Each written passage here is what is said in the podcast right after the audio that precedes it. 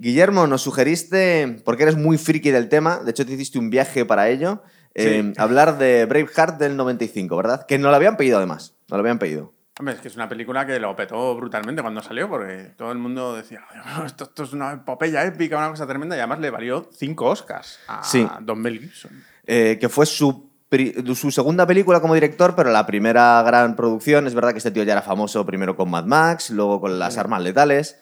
Eh, pero para mucha gente que llegó un poco más tarde a descubrirle, pues fue como el boom, ¿verdad? Eh, esta No, fue la. Bueno, y el peta- la Patriota. petada como... el, Patriota, el Patriota mucho después. Estamos La diciendo Patriota antes de. es de, bueno, del No, 2000. tres años después. Tres Además, con, después. con esto sentó las bases de lo cosas como el Patriota, porque se ha demostrado que con esto es con lo que luego ha hecho toda la fórmula que ha hecho después a la hora de hacer cosas épicas en, a la hora de, de ser director. Porque... Sí, de hecho se repite un poco con el Patriota, hace un poco de Braveheart 2.0, ¿verdad? Sí, no, y ahora te diré por qué, porque sigue como una especie de patrones. Eh, curiosa. eh, la historia de Wallace, eh, de, bueno, de este Braveheart, parece ser que está basada en un libro de un tal Randall Wallace, que había- se había basado también originalmente en un poema escrito 200 años después de la muerte de Wallace. Sí. Es, mm, hasta cierto punto, por no es lo mismo, es como el cantar del mío Cid también estaba escrito mucho después y bueno. Pues esa comparación se ha hecho siempre. Que dice, igual que nosotros hicimos una peli del Cid basada en el cantar del mío Cid, pues llegó Mel Gibson y se marcó una película de William Wallace eh, basada en un poema épico que se escribió bajo encargo de las eh, familias eh, de las familias pudientes escocesas para hacer una especie de publicidad contra la corona británica. Sí. Entonces, por eso se hizo. Este hombre se llamaba Blind Harry. Harry el ciego. Estás hablando del primer poema, sí, de... Sí, que, es el- que, es- que se llamaba una cosa muy larga, en plan del increíble Hidalgo, no sé qué, William Wallace, casi como el Sí, Quijote, pero lo la dejaron, época, lo la dejaron época. como de Wallace. sí. Y, ese, y es ahí en lo que se basa prácticamente todo Mel Gibson, porque... Pero luego hizo un poco lo que le dio la gana, además, ¿no? Es decir, ha habido. Luego. Es que a lo largo de este, Yo de me lo este temía. capítulo... Esta película nos gustó mucho y ha sentado las bases en el cine. Eso antes de que hay muchas cosas, sobre todo desde el punto de vista histórico, yo creo que de las cosas más aberrantes desde un punto de vista histórico que se ha hecho en el cine, porque luego podemos hablar de 300, que es casi un cómic, o de Troya, o cuando hicimos, bueno, de, todas las películas siempre se toman cierta licencia. ¿Se acuerdas de Jaime de cuando hicimos de Gladiator? Que nos tiramos un buen rato diciendo todas las cosas que estaban mal también, ¿no? Sí, sí. Pero es que comparado Pero- con Gladi- comparado con Braveheart, Gladiator es, Súper fiel. es es canal verdad. historia. O sea, Total. es algo exagerado. Es verdad. A ver, yo te lo digo, yo cuando vi esta película, que yo tenía el VHS de esta película, o sea, a mí esta película se convirtió en mi película favorita en su momento. O sea, que luego te rompió el corazón el pensar No, que era porque, un poco porque un hizo absurdo que me histórico. interesase por Escocia, por la historia de Escocia y demás. Entonces, claro, cuando me iba interesando de la historia de Escocia, lo que ya iba viendo es que Braveheart igual se había pasado un poquito todo por, Sí. por los cojones. Pero no, es curioso. A ver, como película, es maravillosa. De ver, es un espectáculo muy bonito, de ver. Sí, sí, es verdad que se ha superado muchas cosas hoy en día, pero en el año pero- 95, Que dices que en vez de William Wallace lo llamas cualquier otro. sí. Dice una epopeya épica de la guerra escocesa y dice, joder, esto no, hostia. nada. Entonces, sin ningún filtro histórico, la película es maravillosa. ¿Verdad? Es absolutamente increíble. El año 1280, se supone que están basados estos hechos. Bueno, nos dicen la película, empieza en el 1280 cuando eh, vemos la primera reunión de nobles, ¿no? Que van a buscar al padre de Wallace. Sí, ¿no? que esa es la primera lorza. Sí, la primera. En el 1280 había rey sí. y había De. Escocia. Sí, Escocia. Es decir, en este momento Escocia era un reino independiente. sí. Inglaterra tenía eh, Gales y una parte de Irlanda ya, pero Escocia era independiente. Y bueno, pues estábamos en, en los típicos líos dinásticos europeos, en los que intentaban casar unos con otros, es decir, eh, pues em, caso a mi hijo con tu princesa y a ver si heredan el trono, ¿no? Sí, además, esta guerra se supone que nunca debió de pasar porque había una heredera al trono que era, no sé si era danesa o sueca. Una niña de seis Era años. una cría. Acabo de verlo ahora mismo. Sí, una cría que básicamente en el viaje que vino a Escocia cogió unas fiebres y murió. Ya. Pero pasaba mucho en aquel momento, o sea, Era era muy- algo era previsible. bastante claro. Pero esa, Claro. era, esa era básicamente la que se iba a casar con el otro Eduardo. Que aquí no lo ponen como, bueno, el que es súper gay. Aparte que eh, no está puesto con muy buen prisma el hijo de Edward Longshank, ¿verdad? No, y sobre todo a su novio, a su Patroclo, madre mía, del amor hermoso, cómo le sacan a los dos. No, pero a mí me hace mucha gracia que haya cogido ese personaje histórico porque el Patroclo ese existía. Sí. Es, un, es un caballero que existió de verdad, pero ese creo que murió en una rilleta en una taberna. Ah, No, y, no, y- y era el amante del hijo de Eduardo. No, Nah. le han hecho gay por las buenas, ¿no? Hecho- no, a ver, luego se demostró que el rey, que el hijo del rey Eduardo que era homosexual. Bueno, como serían tantos, ¿verdad? Que no se sabía, pero bueno. Vamos, era como una especie de rumorología medio comprobada y tal, pero en ningún momento en el momento histórico que nos muestran aquí. Jo, Ahora que estamos saltando a, íbamos a decir a la historia, pero que estamos saltando a, a una película, pero es que hasta hace nada estamos hablando de la serie de, de Juego de Tronos, perdón, de la Casa del Dragón y tenemos muchas cosas, ¿verdad? En, Muchas similitudes. hay de Muchísimas, rollos y muchísimas, tal. es verdad. Hombre, lo bueno que la Casa del Dragón puedes hacer lo que te dé la gana. Y aquí han hecho lo que les ha dado la gana. Y aquí también. Bueno, es que solo falta un dragón. A ver, Mel, Mel- sí, Mel Gibson saca un dragón y no lo creemos, efectivamente. Total, es verdad que sacó una. mm, Fue un error, pero creo que en uno de los planos Y- hay una moto al final de una y, una colina. y una camioneta blanca. Y además, una cosa curiosa, eh, que me corrija Guille, pero el rey Bruce luego tiene mucho que ver con to- temas que pasaban en Irlanda. A, la- Robert a la- de a la- Bruce. a Robert de Bruce, um, con muchas cosas que pasaron en Irlanda en esa misma época. Mira, hay una cosa. Con su, su hermano también. Sí. Pero es que hay una cosa que tiene eh, Robert de Bruce. Robert de Bruce es el héroe nacional de Escocia. Sí. Es un tipo que sale en el billete de 5 libras. Y este William Wallace no. Este fu- fue una especie de señor de la guerra, un pequeño noble que aquí le ponen como un paria, la verdad. El tío vive fatal, el pobrecito. Mm, Sí, sí. No, pero eh, era el nombre de un terrateniente. Malcolm Wallace. Que sería un pequeño noble. En un infanzón era como, pues como el Cid, una cosa similar. Era Bueno, un, pero- que tenía sus un tierras, pequeño noble, sí. Sí, porque aprendió idiomas, viajó. Bueno, eso No, en la no. película, ¿no? en la peli, en la peli, en la no. peli, en la peli. En la, peli- en la película, a ver, esa es otra cosa. Habla latín y francés, y, no francés. se pone a hablar alemán porque no. Porque no sacan el dragón de gracioso- milagro. Lo gracioso de todo esto es cuando sacan su infancia. Su infancia con un niño harapiento, sucio, Sí. no sé qué. Y, y ves que, que su padre es un pordiosero que debe tener ahí pues, cuatro cabras y que se va a hacer una reunión con el rey. Y dices, pero bueno, ¿pero qué está pasando aquí? No, Sí. no. Malcolm Wallace es un tipo que. eh, William Wallace era el tercero de los hijos de Malcolm Wallace. Sí. Era un tipo que no iba a heredar nunca. Pero vamos a, cuando, antes de llegar ahí, vamos a contar un poquito la peli, ¿vale? Para no dejarnos nada. Eh, tenemos durante toda la película una voz en off que es Bru- eh, Robert de Bruce. Es el que nos cuenta la historia de William Wallace en la película, el narrador. Si os fijáis, este, este Robert de Bruce, que luego, joder, la verdad es que para ser un ídolo de Escocia le ponen bastante regular en esta película. Vemos la reunión de nobles que se quedan para conspirar contra el rey de Inglaterra, creo que es algo así. Se los cargan a todos y el padre no. Tenía no que era para parlamentar. para parlamentar, pero el padre de Wallace no va. Es lo que nos cuenta en la película, estamos hablando de la película, ¿vale? Eh, pero aún así luego eh, quiere ah, que se nos cuenta, el pequeño Wallace encuentra a todos los nobles colgados como jamones ahí, ¿verdad? Cosa que se sabe que históricamente no pasó jamás.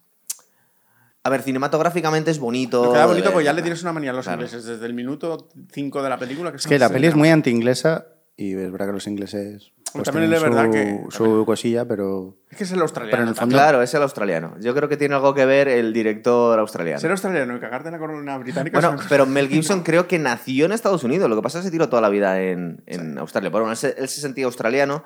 Y, por cierto, me lo comentaste el otro día. Parece ser que el partido escocés nacionalista subió de votos, lo- los duplicó después de, la, de esta película, ¿verdad? Sí, bueno, y el turismo. También. O sea, esta película. Que fue rodada en gran parte en Irlanda, por cierto, No, en Bray. eh, eh, entera. entera. O sea, no hay un, no hay un solo. Por eso digo, que es que yo hago, yo hago siempre... Pues yo he vivido en Irlanda, entonces me parece... No, a ver. eh, Aquí cada Irlanda- cual, ¿verdad? Irlanda lo que tiene es que es muy barato para rodar. Sí. Y como están. eh, A ver, yo he visto el, evidentemente he visto el paisaje de Escocia y se parece mucho a esto. Las Highlands, las Highlands son- distinto, sí. parecen los montes de Irlanda. Pero incluso los, cuando vemos los Highlands allí en, en Escocia, ¿también es Irlanda? ¿En la película? Sí. Esas montañas que se Todo, ven todo, subiendo. Todo es Irlanda. Todo. Vaya. Bueno, Bray, para ser más exacto. vale. Sí, sí, pero. Habla de Dublín. pero luego tú vas a las Highlands y flipas igual. Bueno, ¿eh? y, y el lejano oeste en, en el, pues el bueno, el fío del malo era Almería también. Sí. Claro, o sea, O sea, lo que te vale un son. Pero es un continuo despropósito. Es un australiano rodando en Irlanda. Sí. Eh, Una bueno. cosa que estaba viendo yo es cuando ves la, la interpretación de los actores, esta vez yo creo que es la primera vez que lo veo en versión original, intentan poner eh, acento escocés todos. Y yo me estaba temiendo, porque estaba más o menos conseguido, porque muchos actores deben ser escoceses y ponen el acento escocés. Y Su cuando amigo llega... íntimo y su padre son escoceses. Sí. Actores. Claro, escoceses. entonces cuando llega eh, Mel Gibson, digo, verás, tú va a poner acento australiano. Y no, el tío pone acento escocés. Todas estas cosas no las perdemos, por eso recomiendo yo mucho, que algunos se enfada. Siempre, Versión original, Versión chicos. original, siempre. Coño, que aquí estamos hablando de cine un poco desmenuzando las películas. Si la ves dobladas, te pierde la mitad. Pero es que aquí es importante, entre otras cosas, para ver el costumbrismo que se han pasado tres pueblos con Eh, pero- con- poniendo faldas antes de tiempo a la gente, que viven en chozas casi. Hombre, pero yo, yo creo que si hubieran, si hubieran hecho un doblaje un poco fiel, pues si doblas a un. Pero ¿cómo doblas eh, con acento un- escocés Un al asturiano, español, pues le pondrías acento asturiano. Ah, sí, por ejemplo. Y a los ingleses les pondrías acento. Esas ideas que tiene Jaime. Acento de Jaén. Eso lo hicieron en. Sí, eso lo hicieron en, en Indiana Jones, cuando dice. ¿Es usted logo escocés? Los escoceses. Pues hicieron un poco lo mismo. El caso es que es verdad que. Con los franceses sí que nos atrevemos, ¿eh? Somos así Sí, hijos de puta. Sí. Con el resto no, pero. Con los portugueses no. Igual es que No, iba a ser demasiado despectivo. se pone- Igual se enfada, es verdad. Bueno, el caso es que eh, todos intentan, para los que la habéis visto, que yo la había visto hasta ahora eh, doblada de toda la vida, Sí. eh, ponen todos acento escocés. Y, y Mel Gibson pone acento escocés, Mel Gibson hace un gran intento de hacer un acento escocés. ¿verdad? De hecho, él contaba que, que, No perfecto. que cenó unas cuantas veces con Sean Connery. Decía, a ver si. Lo que pasa es que le salió al Josh que, habla, que hablaba este hombre. Pero bueno, que hace un intento y más o menos da el pego, Sí, ¿verdad? está bien. ¿A ti te sonaba escocés? A ver, hay momentos que sí que lo intenta, hay otros en los que se emociona y no le sale escocés para nada, y evidentemente que los actores escoceses sí, porque además que se nota, porque tienen unas pedradas que se nota que son escoceses oriundos. Entonces, pues, O sea, el tema es, ¿podemos decir que Mel Gibson es un buen actor? Hombre, sí. Sí, hombre, tampoco es el tío más versátil del mundo porque es un tío que ha hecho muchas películas, muy, mucho de acción y mucho tal, un poco encasillado, pero joder, sí. A ver, porque tenía ese buen deje entre el humor Sí. y estar. Hombre, a, a en Braveheart está todo el rato como compungido. ¿sabes? Es tan intenso. su Sí, ahí es un poco como, como el de mm, Nicolas Cage. Es un poco Nicolas Cage. Sí, Joder, pero luego tienes bueno, un momentito sí. que le cambia un poco la expresión cuando Sí. está alegre en Oye, Braveheart, que es. Aquí recordar que se llevó por lo menos el, el Oscar al mejor director, la segunda película que hacía, y eh, a la mejor película del año 95 se llevó. Y luego creo el mejor maquillaje y un par de cosas más. el vestuario, que luego Sí. vamos para hablar de ello. Pero, Sí, es verdad, pero eh, a la mejor protagonista no se llevó el Oscar. No, claro. La reina esa, la, francesa. Eh, Sophie Meursault, que fue una chica Bond, la princesa francesa. Sí, pero no, no nos adelantamos. No nos adelantemos, que me estábamos, estábamos a- Claro que Guillermo hay que sujetarle todavía. No, pero, pero- pero es verdad que viven en chamizos los. eh, Claro, yendo, sí. al, yendo Ah, al principio de la peli. Es un poco absurdo. Eh, Recordar, vamos a intentar llevarlo por partes. Estamos en el año 1280. Quedan 200 años y poco más para que se descubra América. Es decir, estamos al final de la Edad Media. Ya se supone que la gente vive un poco. mm, pues coño, hasta cierto, tiene cierto nivel en las construcciones. esas Bueno, ¿esos cosas. chamizos son realistas o no? Claro, lo que iba a ir, pero es que mm, eh, estábamos en, en los, en, los, en los- en los cadáveres de los nobles ahí colgados como jamones, que está muy bien, pero si quieres intimidar los dejas fuera para que se vean, ¿no? No los cuelgas ahí dentro de, de una choza. Sí, claro, claro. si he cogido todos vuestros cabecillas y me los he forrado. Claro, pero los quieres enseñar, Claro. no los escondes luego. Igual luego quieren quemar las chozas, no sé. no. Sí, es una cosa un poco absurda. Pero la choza tiene mejores soportes, enganches para colgar. es verdad. col- Oye, eh, es verdad que que ad hoc, ¿eh? es, es que el problema en Escocia es que si cuelgas algo fuera no se seca. Ah, tú crees que querían hacer jamones, de verdad, ¿no? Sí. Con los no lo sé, pero. uf, Oye, pero era, era qué la humedad. choza con mejores vigas de toda Escocia, también te digo. Sí. Sí, porque resiste, muy bien el verdad. peso de los cadáveres. A ver, Buenos chamizos. ¿eh? Pero seguimos contando la historia. La historia ¿La estamos en. Bueno, no, porque os vais hacia adelante. Os vais hacia adelante. Estamos en el.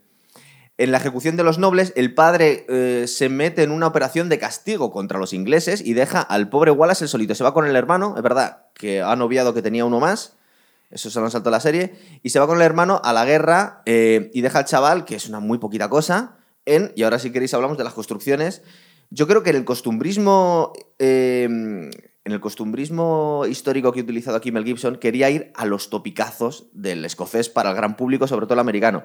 E igual que dijimos en, cuando hicimos Gladiator, que estaban cogiendo las cosas típicas de los romanos, aunque fueran anacrónicas, Aquí yo creo que se ha pasado a tres pueblos, es decir, han encontrado eh, construcciones como podía- debían ser las aldeas medievales, pero que han cogido la primera que han pillado y, y les han puesto a todo falda, Guillermo. ¿Qué pasa con las faldas? Bueno, las faldas, los kills, no aparecieron hasta más de 200 años después. Ah, no. No me jodas. Sí, el kilt. Ah, el kilt es un. Eso, a ver, era un distintivo. Primero, era un distintivo de gala de los clanes, que luego se convirtió. No para llevar todos los días. Efectivamente. que luego sí. Luego sí ocurrió. O sea, Sí. ya se estandarizó que cada clan tenía su tartán y entonces era como una especie de uniformaje no yendo a la guerra. Sí. Esa es otra. Porque excepto, excepto ya mucho después que había algunos guerreros tribales que iban todavía con sus claymore a pegarse contra los ingleses y sus mosquetones. ¿Qué es un Claymore? Eh, una espada de dos metros. El pedazo de Espada- espadaca- espada- espadón doble. El espadón Espadón ese doble. que lleva Mel Gibson, eso es un claymore. Eh, Cambia de nombre porque los, los alemanes le llaman los Zweigander, que es más grande todavía, pero bueno, es una Que espada de dos espa- manos. Espadón de. Un mandoble español. No, no, pero los, eh, los, eh, Espadón, los escoceses lo estandarizaron y lo llamaron claymore. Sí. ¿Pero por qué? ¿Por qué? porque lo llamaron así, porque lo usaban ese. Bueno, vale. No, no, no Pero tenía que- un mango especial, alguna nueva. No tenía nada. ¿Alguna Yo creo- mejora? no creo que tuvieran ninguna distinción grande con el resto de dobles eh, de, de espadas a dos manos europeas. Era, eh, era un filo más ligero, Sí. sobre todo mucho más afilado. Es verdad que, que lo tienen por ahí expuesta, la espada de William Wallace, me parece, tú lo has llegado a ver, ¿no? A ver, hay una que se atribuye a William Wallace en el Museo de Stirling Sí. y hay otro que es un Claymore que está en el Museo de la ciudad de, Edimburgo, en Escocia. O sea, que uno es falso. Eh, no, es que probablemente hubiese dos. Eh, nadie puede decir, es como decir la tizona. Sí. La tizona nos La tenemos tizona- que creer. No, que es de hecho, nos- nos con- cuando hicimos el programa de- del Cid Campeador, que nos quedó muy guay, voy a hacer un clic aquí. Lo hice con dos historiadores, además, y resulta que es todo falso. Es decir, que no, que Entonces, a ver, es una forma. no son de verdad. Aparte, son mucho más pequeñitas. También seguramente son más funcionales, porque yo no sé si esas espadas tan grandes. mm, hasta técnica- situaciones en las que no es técnicamente, opción, si le incrustas al caballo con ella, es para Sí. desmontar un el caballero. Claymore, el Claymore se utilizaba, eh, no hacías un ataque desde atrás, se, se blandía en círculos. Claro. Lo que se pretendía Y era. con poco- carrerilla, ¿no? No, lo que se pretendía prácticamente era a alguien que te venía con una espada corta, inflarlo antes de que te llegase con la espada corta. Claro. Es que no podías pararlo. Tu armadura no podía parar la caída cinética. No, bueno, es que lo de las armaduras es algo que hay que, hay que También, ver. también hay que ver después. Hay distintos tipos de armadura para distintos tipos de cosas y hay cosas de las que no te salva ni la armadura. Vale, entonces eh, hemos quedado en que las faldas son falsas. Estas Sí. calle- eh, a mí me llamó mucho la atención también estas, estas cabañas, chozas en las que viven. Yo creo que en el año 1280, aparte que nos hemos dado cuenta que este William Wallace era un pequeño noble, con lo cual no vivía en estas condiciones. Es muy gracioso cuando llega unos años después William Wallace a su casa y la ve derruida y se pone muy triste, pero está casi igual que cuando estaba nueva. Sí, claro, Es la de camisa igual mierda. de mierda. es la misma mierda. Eso es. A ver, eh, Pero lo que pasa es que viene de Roma y me, me- habría visto mejores chamizos y se Hombre. puso a llorar diciéndome, no, No, no. chamizo de mierda que primero tengo. se la lleva su tío, que ha empezado a decirle. Ahí habla de los ritos celtas. Es verdad, pero cuenta cómo hemos llegado. Matan al padre y al hermano, se los dejan ahí como. como pues, se los dejan ahí expuestos. Que luego vamos a ver esa exposición de los cadáveres bastante en la película. Los dejan ahí fríos para que los toquen y tal el niño. Y aparece su. su bueno, Aquí, dos actores, do- dos actores que conocemos. Uno, eh, uno de los, de los tíos que están en el clan del padre de Wallace es el comandante Mormon de la Guardia de la Noche, Sí. unos cuantos años después. Y el tío de William Wallace, este Argyle, me parece, es Brian Cox, que es un actor muy conocido, que es, entre otras cosas, el protagonista de Succession, hizo una primera versión del Silencio de los Corderos. Sí. Son actores muy importantes. Y es el tío de, de Wallace. Vale, ya te dejo con el tío de, de El tío, William el Wallace. tío inteligente de Wallace. Sí. Vamos a ver. Es un eh, genio, ¿eh? Pero, es el que le lleva, es el que le lleva a Roma. Sí. Sí, bueno, que es una puta mentira. Bueno, sí, como Sí, todo, bueno, pero claro, la película- Luego, luego cuando aparecen los dragones. A ver, hablamos de eso. eh, vamos a ver. El padre de Wallace es verdad que muere en la guerra. Eso es totalmente cierto. Como todo el mundo en aquella época. Sí. Bueno, sí. Bueno, alguno, alguno O peste o guerra. O hambre. O se le caía el techo en esa cabaña de mierda. de prefabricada. No, a ver, el tío realmente. eh, el tío sí, sí que estuvo Wallace con su tío, pero su tío estaba en un puto monasterio. Vale, estás contraponiendo lo que pasó realmente. Se lo llevó a un monasterio al joven Claro, Wallace. porque tú cuando eres el tercero de tu familia solo puedes ser o militar o cura. O sea, el verdadero Wallace no viajó a ninguna parte. Es- es- bueno, eso te lo cuento luego. Sí que viajó a Francia, pero cuando huyó, no Sí. antes. Aparte debía ser- a lo mejor fue hasta un mercenario, ¿no? Es posible que trabajara ahí para la competencia. Sí, a ver, eh, él eh, cuando empezó a luchar contra los ingleses fue por lo que todos, porque le quitaron sus tierras. Sí. Igual que los americanos unos cuantos años después, en esta otra película de, de, De Mel- sí, de de Mel Mel Gibson, Gibson, El Patriota. Siempre pasa, y bueno, incluso ocurrió también en... Siempre que se declaran la independencia, a lo largo de la historia suelen ser familias nobles, no el pueblo, y cuando les tocan los huevos con los impuestos. Uy, ¿a qué me recuerda? ¿A qué me recuerda? Pero no metamos... A lo, no, a lo largo de la historia ha pasado siempre. Y aquí parece que fue eso, ¿no? Que les estaban apretando con los impuestos a los nobles. Efectivamente. Claro. Entonces, no solo los. Es que les llegaban a quitar tierras. claro. Porque, claro, estábamos. La agencia tributaria inglesa, ¿no? la agencia tributaria. bueno, calla, que es que si hay algo que había. A lo que le había manía de los escoceses era al recaudador de la corona británica. Sí, de hecho recordamos en Robin Hood el sheriff de Nottingham, ¿no? Que era Sí. lo que, lo que acababa machacando a todos era el recaudador de impuestos. Sí, a ¿no? O sea, o sea, Pero, mira, probablemente era la peor profesión o era la profesión más poderosa. Ta- Otra vez al revés. Debería ser hoy en día también. Eh, eh, aparte de los del ticket de la hora y poco más, el inspector de Hacienda no es alguien que la gente le tenga mucho cariño en general, me parece a mí, ¿no? ¿Ves? Pues aquí intentó congraciarse un poco con los escoceses Mel Gibson. Sí. Cuando le está soltando la parrafada, cuando están ahí con unos ruidos de gaitas en el funeral de su padre. Ah, sí que dicen de- eh, acordes prohibidos con instrumentos prohibidos. Vale, primer Lordson. Las, eh, las gaitas se prohibieron mucho antes y mucho después. Las- ¿O ¿La prohibieron por cuestiones políticas o porque eran desagradables a algunas personas? no, eh, las gaitas era Mm. eh, básicamente el arma con la que se ah, eran los himnos de guerra de los clanes escoceses. Sí. Los clanes escoceses desaparecieron mucho después, en el sobre el 1800. ¿Por qué? Porque hubo una guerra, una rebelión, que era la famosa rebelión jacobita, en la que eh, perdieron miserablemente porque se lanzaron contra los cañones en la batalla de Culloden reventaron y la represalia que hubo de la corona inglesa, entre otras cosas, fue disolver los clanes. Y prohibirle las gaitas encima.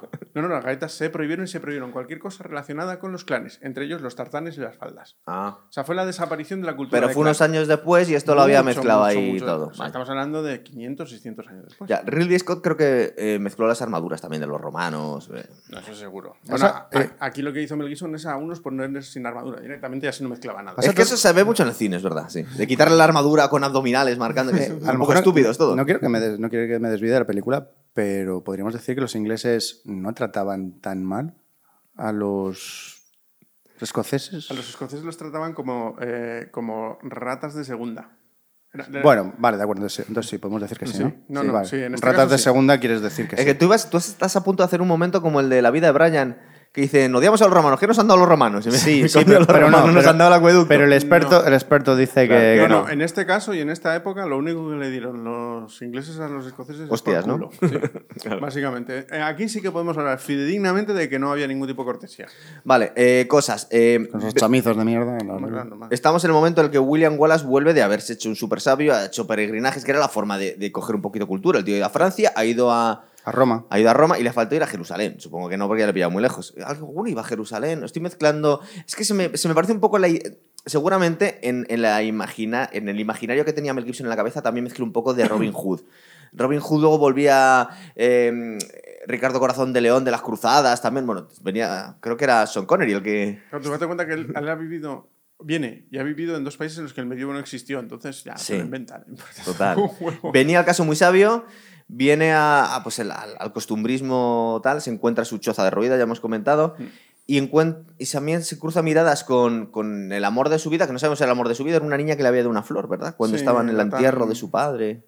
Morion, que, O Murron, Murron, que es, le han puesto ese nombre para que no se confundiese con Marion, para Sí. que nadie estuviese... como Robin Hood. Pero resulta que también está inventado, que no está muy claro que fuera... A ver, se sabe que tuvo una mujer, casi seguro, que no murió ni mucho menos a manos de un terrible sheriff eh, inglés. Sí. Lo que pasa es que Mel Gibson...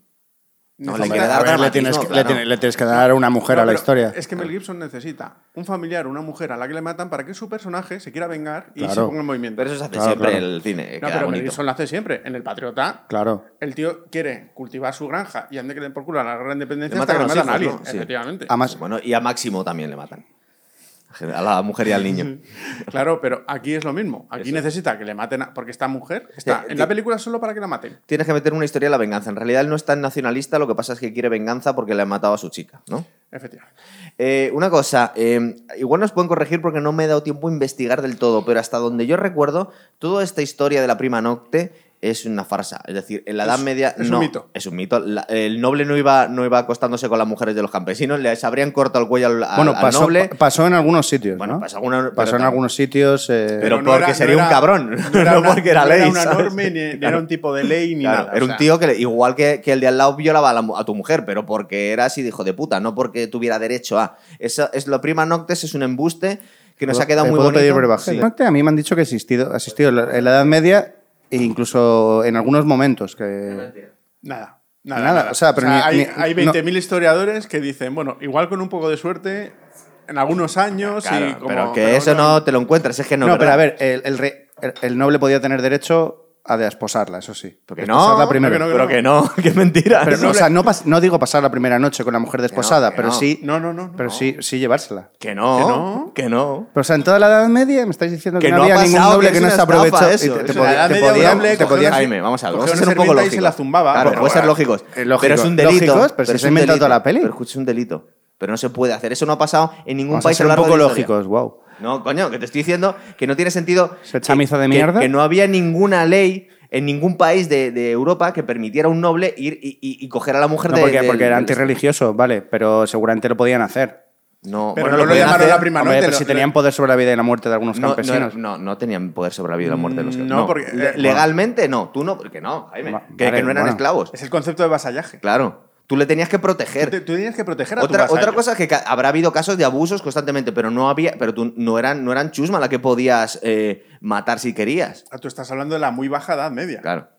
Estamos hablando del 1200, casi 1300. La no que cuentan algunos historiadores que es eh, fruto de, de los defensores del Renacimiento que quisieron poner todavía en peor, eh, en peor luz de la que tuvo la Edad Media. La Edad Media, sí. y que se le pone como tiempos especialmente oscuros y que eran oscuros, pero que no eran tan salvajes. Es decir, de hecho, en los últimos años del Imperio Romano, que ya, que ya que no se trataba así a los esclavos, entonces a los siervos de la gleba tú no podías ir cogerte y, y violar a la, a la mujer, es que de- del, del, del siervo. Aparte, que era muy mala idea, porque era una cuestión de que vas a, vas a, te vas a ganar que, que al final te acaben colgando de, del castillo, no debes Sí, hacerlo. porque en realidad tú como noble, Claro. los derechos te los daba tu señor que era inmediatamente superior. Ya fuese el rey o ya fuese el conde o el duque o lo que fuese. Entonces, creo que no es buena idea ir, ir encabronando a tus súbditos porque sí. Es, que es Entonces, absurdo. si tú no tratabas bien a tus vasallos, se había una rebelión de vasallaje y demás, el noble que estaba por encima tuyo cogía y te hacía... Sí, seguramente el rey te va a decir, ¿tú qué estás haciendo? Entonces, no estamos diciendo que no ocurriese, incluso habría abusos constantemente, pero que legalmente eso es una estupidez que hemos visto a lo largo del cine y que Bueno, aquí. pero en ahí están usándolo en Sí, la sí, peli. pero es mentira. Pero porque es una mentira. Es una mentira tremenda. Pero es una mentira que a mí de pequeño me enseñaron que era verdad en historia. En historia, en clase de La historia. El Rafa, que tuvimos el mismo profesor de historia, nos enseñó que la prima nota era verdad. Pues es mentira, tío. Pero luego se ha demostrado muchos años después que, claro, la gente... No, pero para que digamos hasta dónde llegó el mito. Era profesor, madre mía. Pues es mentira. Sí, es mentira. Pero Está mentira, mentira. pues, yo, esa es una de las muchas cosas que cuando yo Claro. He querido profundizar en la historia de William Wallace y todas estas cosas, pues se ve que... Pero es que mentira en Escocia, es mentira en España y ha sido mentira en todas partes. eh, No... Sí, a ver, el tema de la prima nocte, el tema de que le matan a una mujer y más es simplemente para validar las- los motivos Claro, de William y el Wallace. abuso y, y la sensación que tiene el inglés diciendo, no, tengo derecho a... Bueno, tengo derecho a, pero no era verdad. Eh, y, y de hecho, fíjate cómo lo piensa, cómo, cómo lo, porque le dan un poco de juego en la película. Es una idea del, de, de Eduardo Longsangs, que sería zancos largos, ¿no? Zanquilargo lo llaman aquí. Eh, que dice, no, para, para hacerlo más apetitoso, esas tierras que se lo voy a regalar a los nobles, porque si no, no quieren ir a esos sitios de mierda, con chamizos y con mucha lluvia, le voy a prometer a los nobles que se pueden acostar con las mujeres de los, de los plebeyos. Y dice, "Ah, entonces van a ir todos. Es una especie de violadores. Es una cosa, pues, un poco chusca. Y de hecho, las películas eh, han ido ganando en realismo y las películas históricas han gana- ido ganando en realismo. Y es una cosa también Creo que vamos a destripar un poco esta película, pero, pero también hay que mirarlo con cariño. Es el año 95. eh, Sobre esto se ha construido mucho después. Sí. Eh, Esta película nos puede parecer un poco ñoña en algunos momentos, muy poco realista, pero estas cosas ya no, porque ya no las toleramos hoy en día, esto. Porque Pero, ya pues, tienen que ser un poco más... Hombre, y aquí, aquí, aquí, desde luego, si algo cambia es que ya hay alguna peli que empieza a cambiar. Es, es- es que aparecen sucios, sucios, con los dientes sucios, y se nota. Que empieza, a- empieza a ocurrir en Excalibur también. En la peli de. Excalibur empieza a ocurrir. Es po- es posible que se pasen, porque aquí parecen casi orcos y mendigos. Yo aquí, fíjate, estaba pensando que los escoceses, más allá de que llevar las, las faldas, eh, te imaginas que parece que son celtas. Eh, ¿Verdad? Casi parece- pictos. Casi pictos. Eh, y, y de hecho, los fuertes de madera que vemos, que yo no sé hasta qué punto, eh, cómo hacían los, los- los fuertes en la Edad Media, pero parecen los típicos fuertes que hacían los romanos. Eso. Parece que, no- que Bueno, algunas cosas. Los eh, romanos a desgana. Haces ganas, sí, lo hacían sin ganas, pues lo podían hacer mejor. De hecho, en Londres tenían una- unas murallas de piedra de puta madre. o sea. A ver, estamos hablando de que estás en un fuerte que se supone que es desde el que ejerces el poder Sí, y la ley en tu territorio, y yo ahí no he visto ni un alojamiento. de verdad. O sea, es una mierda de cuatro palos desde la que se supone que tú impones el Sí. terror en tu, en tu Pero el, el modo de vida que ponen a los escoceses es propio de los, de los celtas antes de que llegaran los romanos. Es decir, estamos en el año 1280 y parece que nos hemos ido mil años antes. Eh, en ese sentido, eh, los escoceses en el año 1200 en la Edad Media no vivían así. Es que están entre el barro todo el día. Y cuando decías que están sucios, y es verdad, porque le dieron más realismo, recordar las pelis antiguas de Hollywood que eran como el Peplum, que salía todo resplendo- Claro, y todo... Era demasiado limpio todo. Pero aquí yo creo que es demasiado, demasiado sucio. Eh, ¿eh? pero haciendo un, haciendo, Sí. haciendo, haciendo un break en la peli de Excalibur, una cosa buena de la peli de Excalibur es que las armaduras, cuando golpean, sí verdaderamente sa- salvan, salvan al soldado de un sablazo. Sí. Y aquí, aquí parece que las armaduras no sirven para nada.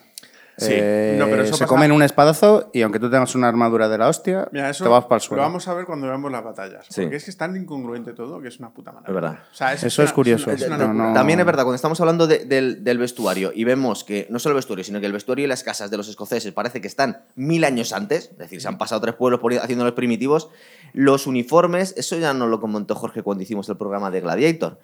Eh, los uniformes nunca han sido tan uniformes. Es decir, no hay, no hay, mm, no hay fábricas en las que hacen eh, a, a destajo armaduras y, y- y telas iguales. Es decir, aquí les vemos a todos que van con un uniforme como Stormtroopers, todos vestidos de naranja, con los leones ingleses. Eso no era así.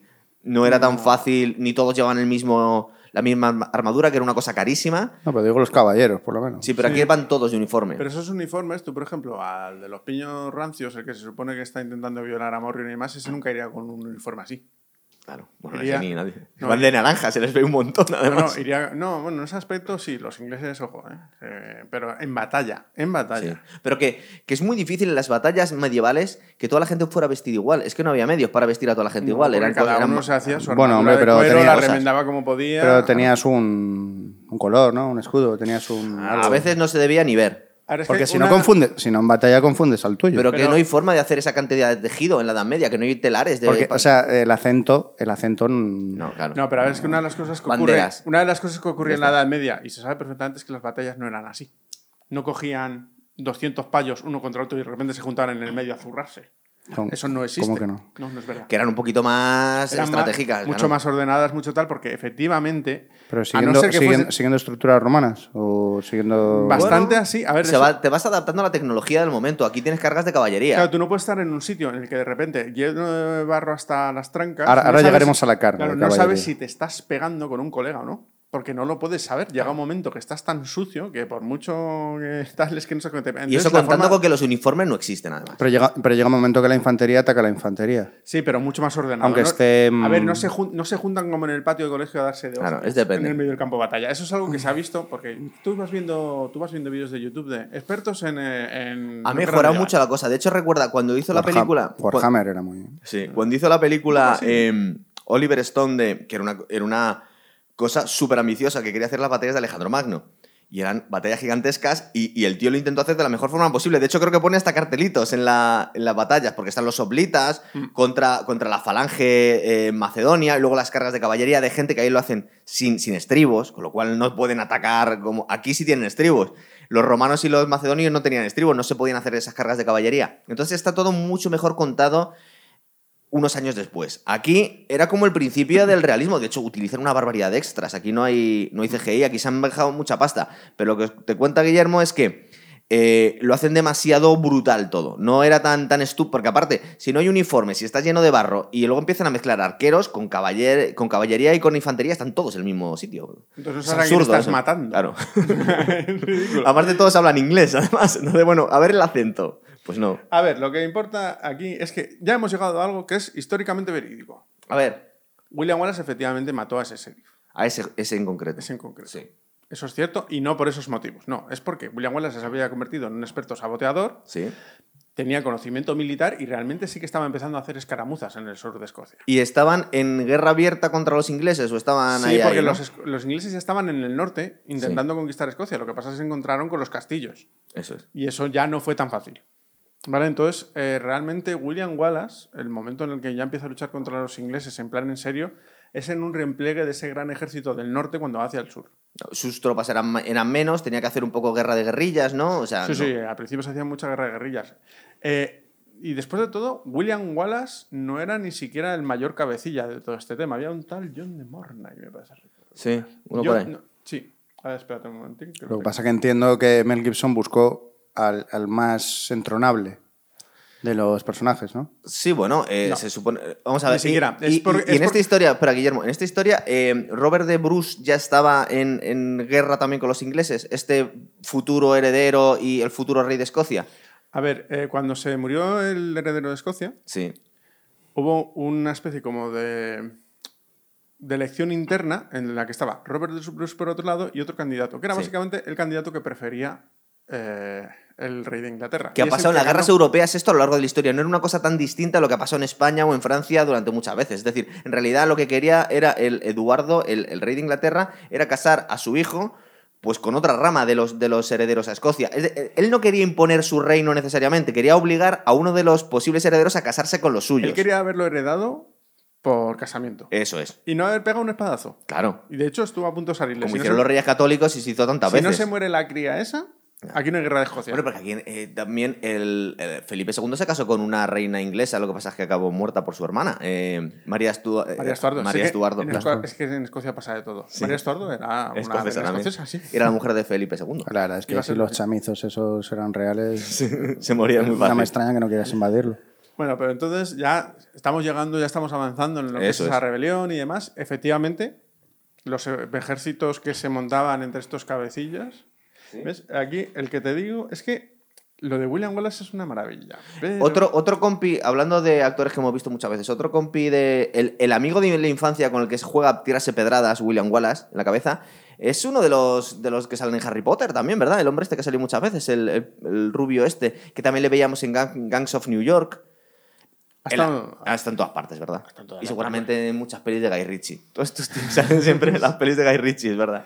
Sí, Es que a hace ver, de profesor en Harry Potter. De profesor. Es el ojo ojo, gordo, ¿no? Es el ojo. cuando llegan con ese pique, hacen una especie de mini olimpiadas celtas, que esas existieron. Sí.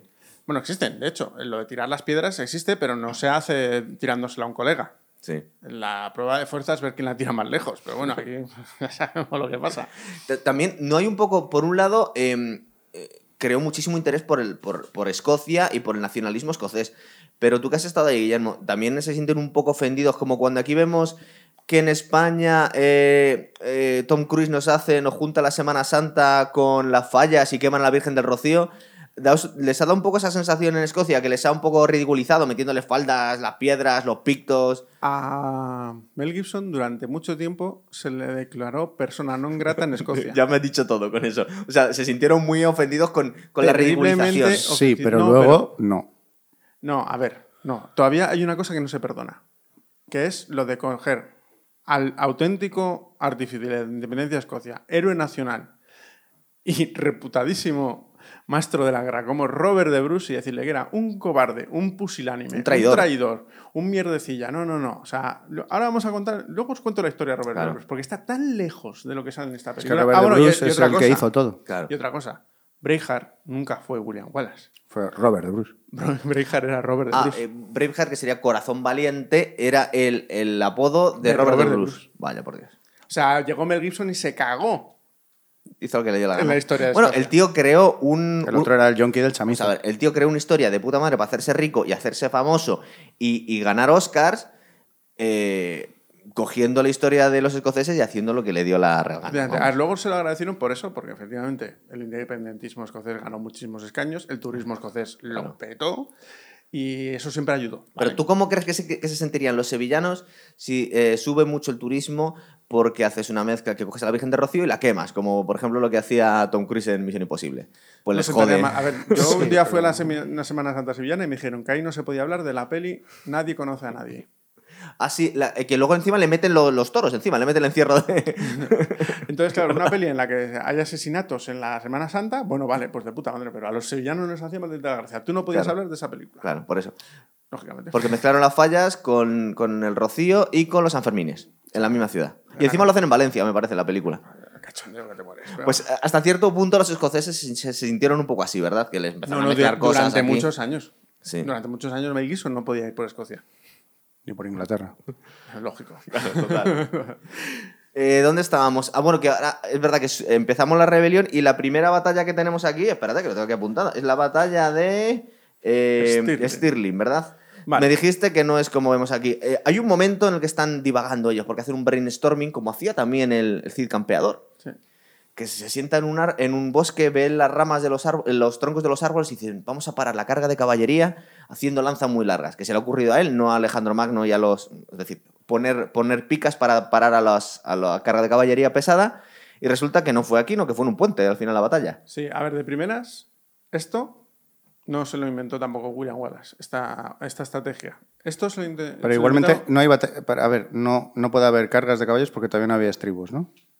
No, aquí sí, que Aquí aquí, claro. aquí- aquí sí había No, no, estribos. a a la ver, media. Eh, a o sea, la carga de caballos se la comieron. Jaime, Pero que no hubo carga de caballos, es lo que te la, está comentando. la- la primera derrota del ejército escocés fue en la batalla de Dunbar, en la que la caballería pesada inglesa exterminó prácticamente a todo el ejército escocés. Pero estamos hablando de otra, estamos hablando de la batalla de, de Stirling que nos No, sacan en la película. Todo esto surge a partir Sí. de que en la batalla de Dunbar, que fue la primera. antes. Fue anterior, Ah, vale, bien. entonces habían arrasado a más de la mitad del ejército escocés. Le habían hecho de carga caballería y les habían aplastado. La caballería pesada había destrozado el ejército Que escocés. es para lo que es. Efectivamente. Entonces, aquí lo que vamos viendo es un poco el por qué se dejó de utilizar la caballería pesada. O sea, esto, Escocia empezó a ser el fin de la caballería pesada. Antes te, de la pólvora. porque te machacaba a campo abierto, te No, destrozaba. no, o sea, te, te aniquilaba. Claro. O sea, O sea, era, era, era mucho mejor ir, ir hostigando. justo. Que eso es algo que se ve aquí. A ver, entonces, eh, primero tenemos que conocer la figura de alguien que se llama Andrew de Mornay. Sí. Andrew de Mornay era otro cabecilla tipo Wallace, lo que pasa que mucho mejor. Era realmente un experto militar y cuando vio que Wallace estaba triunfando, pues entonces se juntó con él y hicieron las campañas de hostigamiento. De él no se habla prácticamente, y es curioso, no se habla demasiado en la historia, pero es un tipo que se conoce perfectamente, su existencia y la importancia que tiene. Efectivamente, en Stirling fue donde aproximadamente unos 7.000 escoceses plantaron cara a unos 16.000 ingleses, que entre otras cosas tenían caballería pesada y arqueros. Los, ar- los, ar- los arqueros del arco largo Los galeses. que, que tenían fama, pues que, que eran Que llega más. mortíferos, eh, eh, Los llega, arqueros galeses. eh, llega, es. llega más ese arco que Es otros un, arco arcos. de, es un arco de dos metros. Es un arco de dos metros que tiene una precisión y un alcance totalmente increíble. Es con lo que estuvieron ganando guerras los ingleses durante siglos. Eso es. Porque no era tan fácil de fabricar, ¿se entiende? No, lo que era difícil era de manejar. Solamente Eh, la los más fuerza al- que tienes que tener. solamente los más altos podían ser arqueros. O sea, tú en la Edad Media medir 1,70, 1,80 era muy complicado. Los que alcanzaban ciertos requisitos de altura eran los que podían ser arqueros de arco largo. Si no, pues es como si un Playmobil intenta tirar una Claro. flecha. No es Vale. imposible. Stirling. Stirling es una población que está a unos cuantos kilómetros de Edimburgo. Es donde está el monumento a William Wallace, ¿verdad? Que es muy bonito de ver las fotos. Es una maravillosa ciudad medieval que está al lado del río Forth. Sí. El río Forth es un río que hace así como una especie de S y tiene un único puente de acceso. Ese puente de acceso da a la zona norte del caudal y la zona norte del caudal es pantanosa. Y ahí es donde se estableció la línea de defensa de los escoceses. Los escoceses básicamente tenían eh, arqueros y tenían una línea de lanceros. Eh, Stalkions se llaman esas divisiones. Y entonces ellos lo que hicieron fue atraer al ejército inglés, dejarles pasar. El puente Stirling en aquel entonces era de madera y era estrecho y solo permitía dos caballos a la vez. Claro. eh, Y eh, Andrew de Mornay lo que hizo fue coger a los 180 jinetes, que eran la única caballería que tenían los escoceses, y se largaron. Y vadearon el río por otro lado. O sea, que lo de que Eso en vinieron por detrás, eso es verdad. Lo No, que- pero en la lo- película creo que lo hacen en la- en la otra batalla. En otra batalla, Exacto. O sea, eso es verdad en parte. Bueno, por el cambio de batalla encima, ¿no? Exacto. Bueno, Entonces, básicamente, lo que hicieron fue lanzarse con la caballería y cuando ya estaban en un punto en el que podían luchar contra los españoles, no tenían capacidad de cargar. Entonces, hubo un momento en el que son los lanceros escoceses los que cargan contra la caballería, se monta el tumulto y mientras tanto, Andrew de Mornay carga contra el otro flanco que estaba del ejército inglés en la otra parte del río. Eso generó caos, destrucción, muerte, todo lo que te puedes imaginar. Y hay varias eh, teorías. Eh, muchos murieron ahogados.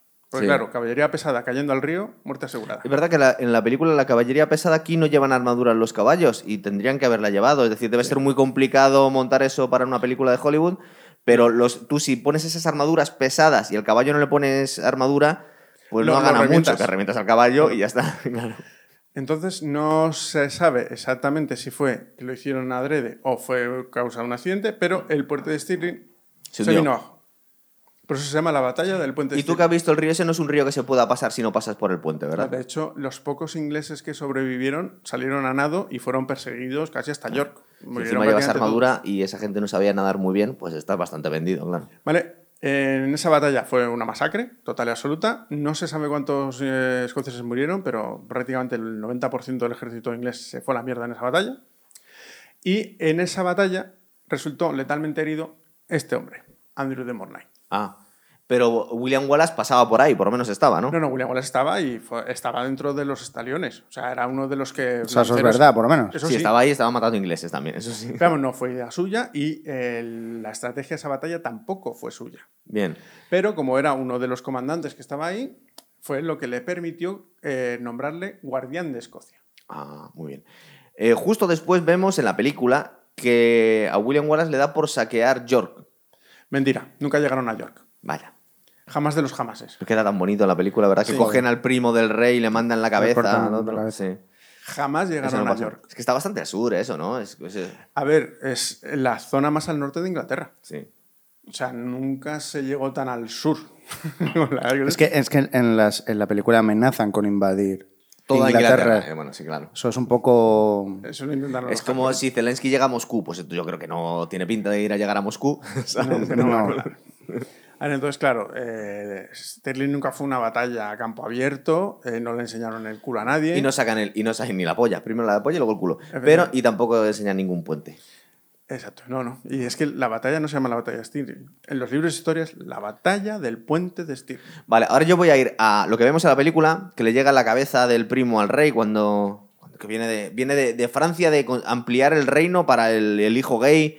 La verdad es que lo ponen, eh, lo ponen eh, al, al heredero de Eduardo Zancos Largos, le ponen como un tío muy desagradable aquí al, en la película, ¿verdad? Un inútil, un tipo que no- un tío pusilánime. So- luego con, con su, con su novio que está ahí sacando el mentón, se parece, ¿sabes a quién se parece mucho el amante del, del hijo de a, al príncipe de Shrek.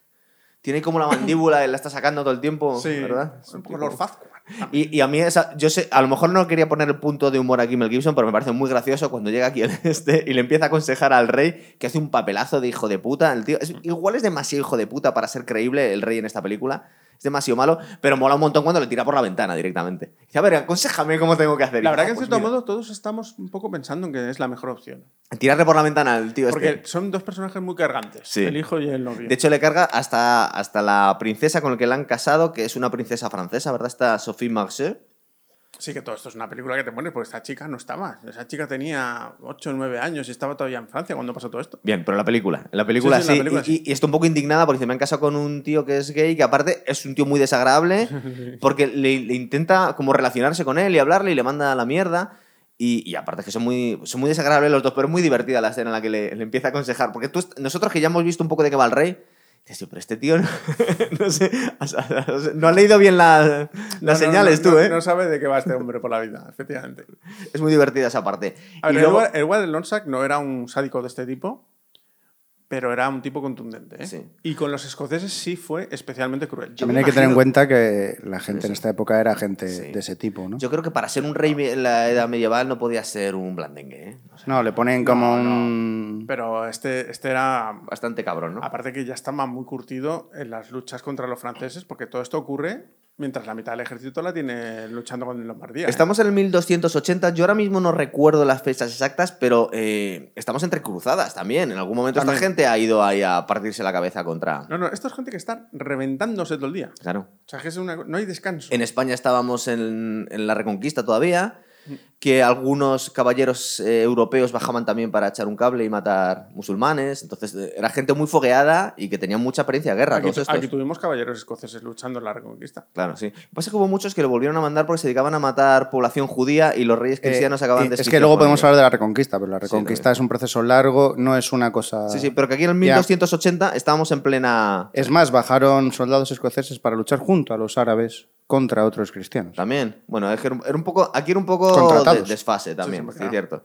Eh, de hecho, bueno, lo meto ya aquí. He escuchado que cuando bajó William Wallace a luchar en Francia, eh, funcionó un poco como un mercenario, porque estuvo peleando en batallas francesas también. Oye, este pero hombre. eh, bueno, eh, un poco volviendo a la película. Sí. Eh, ¿Realmente traicionan, traicionan de alguna forma a William Wallace cuando le... Ah, todavía no hemos bueno, llegado. Queda una batalla. Claro, es que nos estamos... No, queda una que la batalla peli es, que la peli es muy larga. Sí. Sí. Eh, tenemos la, la, se- la última batalla que vemos, porque luego el resto son intrigas y conspiraciones, que tenemos la batalla de Falkirk, ¿verdad? Después. Que ya se supone que el rey ha cogido. Bueno, en la película creo que es que va directamente a la batalla, ¿no? El tío está ahí. No, y es cierto, estuvo Sí. en esa batalla. ¿Y es, hecho, cuando le traicionan? Ah, No. En la peli, en la peli. Mm, en la sí. peli. Una A cosa es lo que pasa en la peli y otra cosa... Que no, eh, sí, pero no. A ver, eh, Que la peli le traicionan dos veces, ¿eh? Edward, Edward de Lonsac, efectivamente, está ahí. Sí. Es el que reúne al ejército, efectivamente, es el que trae a los arqueros galeses y es el que trae a los irlandeses. Ah, sí. Que luego es muy guay. eh, bueno, muy guay. Muy, es el otro punto de humor que tiene la película, que de repente tienen el irlandés que pelea con ellos, que dice, no, me he hecho con toda la isla es mía, que es un demente. Y al final hacen una carga, se paran y se dan un abrazo.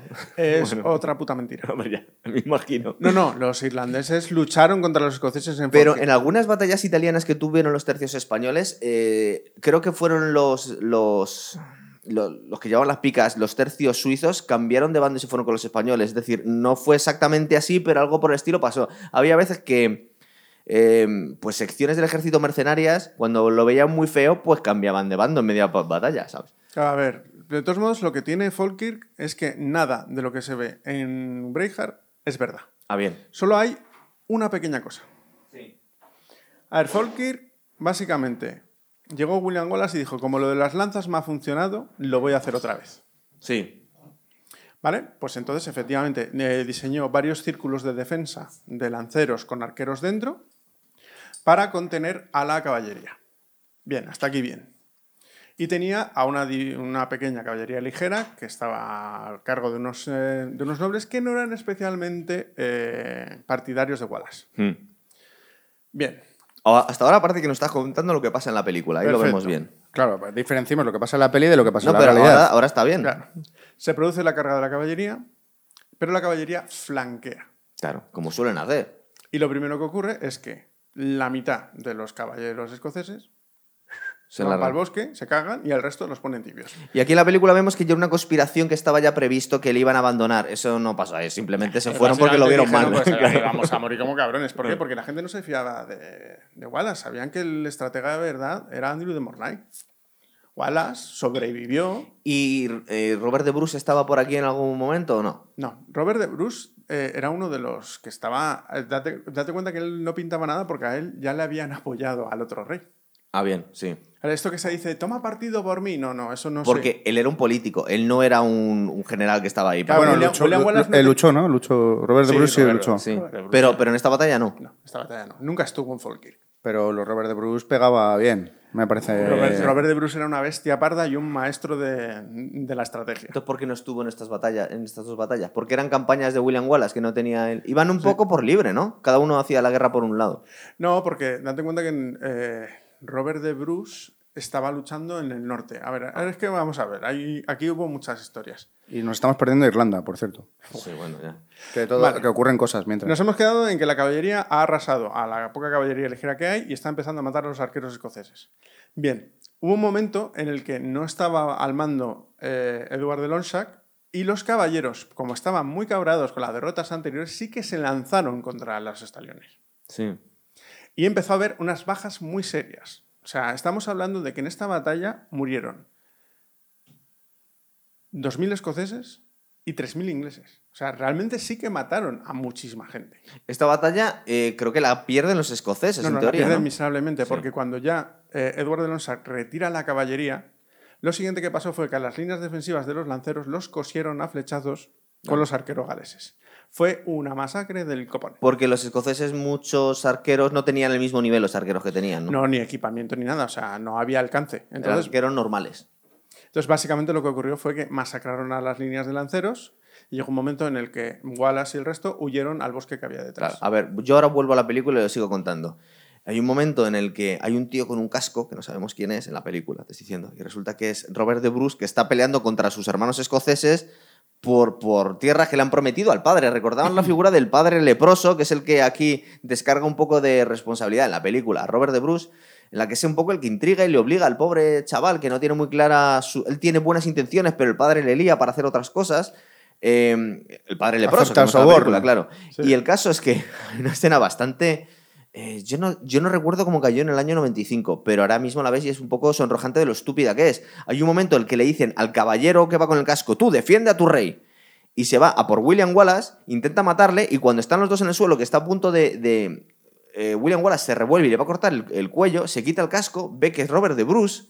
Vamos a contar esto, claro, que si no es la parte central de la Claro, y se- película. Se, queda, sorpre- se queda queda sorprendido herido, y casi herido. se pone a llorar de lo... Se siente ofendido. Es como un ofendido. Se siente ofendido y, y- y en este momento co- como, como que recapacita el tío y le sube a un caballo, hace que, que- que escape William Wallace y los ingleses también no le hacen nada. Yo creo que en ese momento. porque Robert de Bruce es protegido, según en la peli. Sí, Claro. pero primero le han mandado. Mira, tú fíjate lo que le han dicho. Le han dicho al, al caballero con el casco, le han dicho, tú, acaba con William Wallace.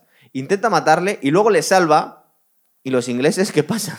o sea, que, que no le hacen nada. no, pero no pueden hacer nada a Robert Bruce porque Robert de ver, Bruce. creo en, que esa peli, en la peli, en la peli, pero bueno, en la, en la la Yo creo, peli. que, yo creo que el jueves que se estrenó esta película Sí. en Escocia, si no estuvieron a punto de arder 10 cines en Glasgow, Aberdeen, Edimburgo, fue de puto En este, yo, pero este- Yo me imagino a la escena muy gente- tonta. eso, sí. Pero la peli es cojonuda. Sí, sí, pero Sí, yo me sí. imagino Pero a claro, los pero escoceses piensa- gritándole a la pantalla, tronco. Sí. O sea, diciendo que el puñetero héroe escocés es un Ha intentado matar a William Wallace. Un traidor ha intentado matar a William Wallace. O sea, es que tú imagínate eso. Pero también hay La que gente eh, escupiendo a la no, pantalla, no, no, pero también hay que decir que es verdad que se inventó en toda la historia, pero por otro lado los escoceses les ponen de puta madre.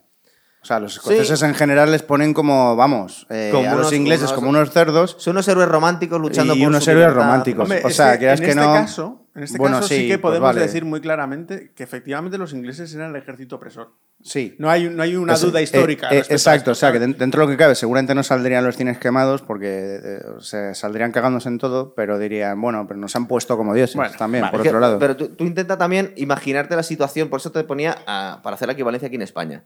Cuando tú pones en los, en los cines de Sevilla que a la Virgen de Rocío la queman y le tiran los toros encima, pues eh, a lo- es que es una peli de mierda, esta de, de Tom Cruise, pero tú imagínate que fuera un peliculón. Seguramente eh, es una cosa que podía gustar mucho en, en la gente que no entiende nada de las costumbres de España, pero tú te vas a Sevilla, pones eso en el cine y la gente seguramente le sentaría mal que ver queman a la Virgen de Rocío. Bueno, sí, pero la vieron, ¿eh? La peli. Eh, esa peli que te digo de Tom Cruise no sé si se vio mucho aquí en Yo, España. hombre, yo creo Sí, que se vio. fue el Misión Imposible 2. Yo creo que se vio, yo creo que se vio bastante. Sí. Eh, vale. Al rey se le ocurre mandar a la, a la princesa francesa a negociar eh, con William Wallace, que le pone muchísimo, porque también no tiene mucho sexo con su marido. Eh, y, y qué, es lo que, qué es lo que ocurre? Que... No, no, no, es- no es en esta parte en la, que, en la que consuma con William Wallace. Creo que la segunda reunión que tiene.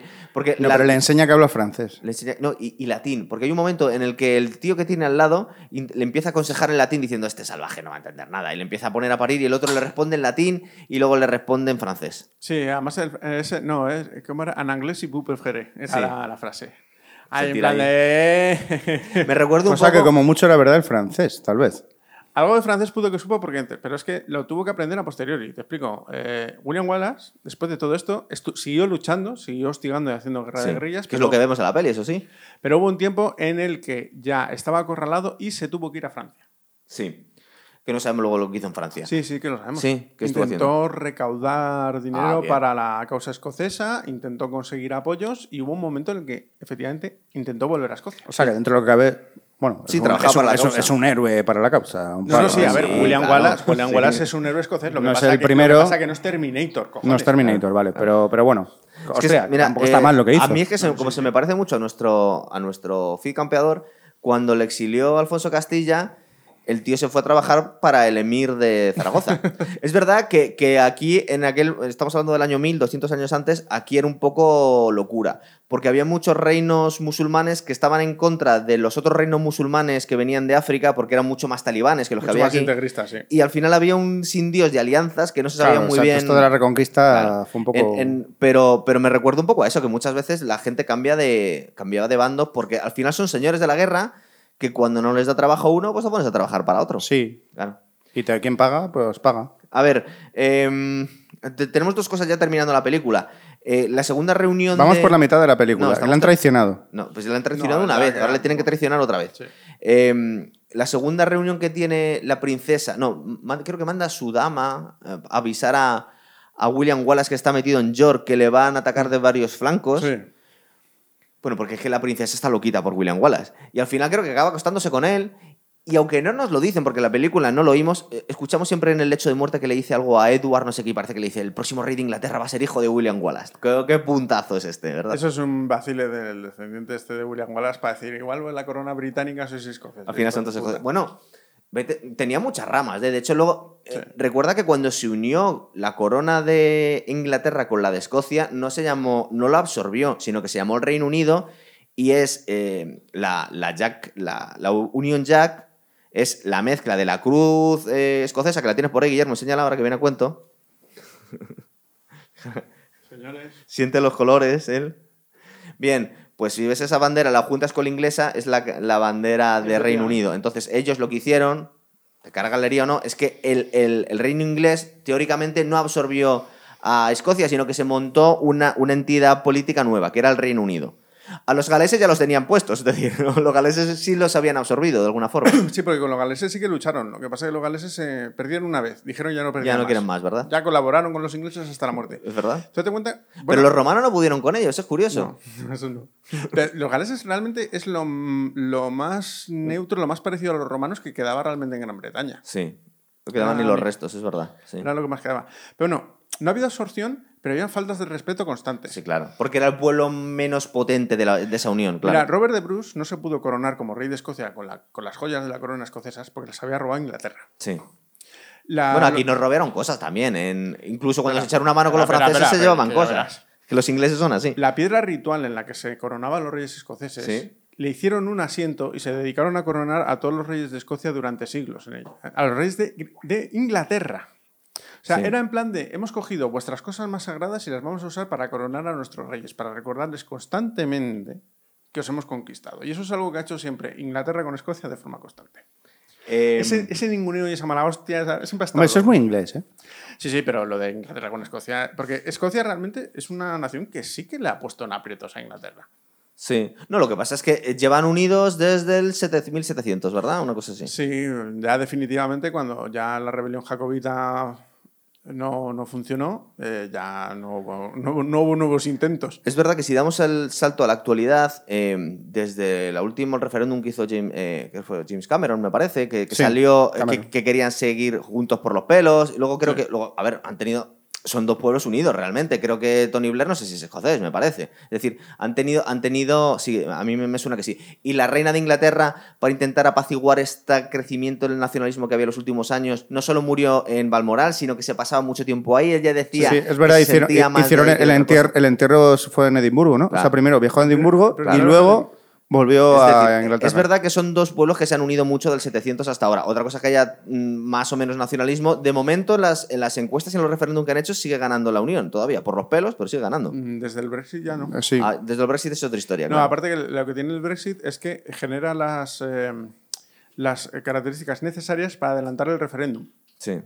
Porque cuando hay un cambio tan importante en la organización socioeconómica de la corona, les legitima para adelantar el De referéndum. todas formas, el pro- eh, la política, desde ese punto, las uniones que hay en, Re- en Reino Unido y la Commonwealth son un poco complejas, porque, por ejemplo, eh, hay, hay sistemas en los que son independientes pero siguen perteneciendo a la corona. Por ejemplo, Australia. Australia sigue perteneciendo a la corona. Canadá. Claro, total. Pero sobre todo a nivel militar, porque tú ves en la Sí, bueno, segunda estás todos en la OTAN, además. Entonces, No, pero bueno. tú- Pero Canadá tiene- tú no tenía sabes, reina. En la sí. Segunda Guerra Mundial, tú no sabes la cantidad de canadienses, australianos, escoceses y más que murieron. De hecho, Y en la primera, en la primera eh, porque en la segunda es verdad que de alguna forma les afectaba, porque era más global. De hecho, eh, los australianos lo pasaron muy mal con los japoneses Sí.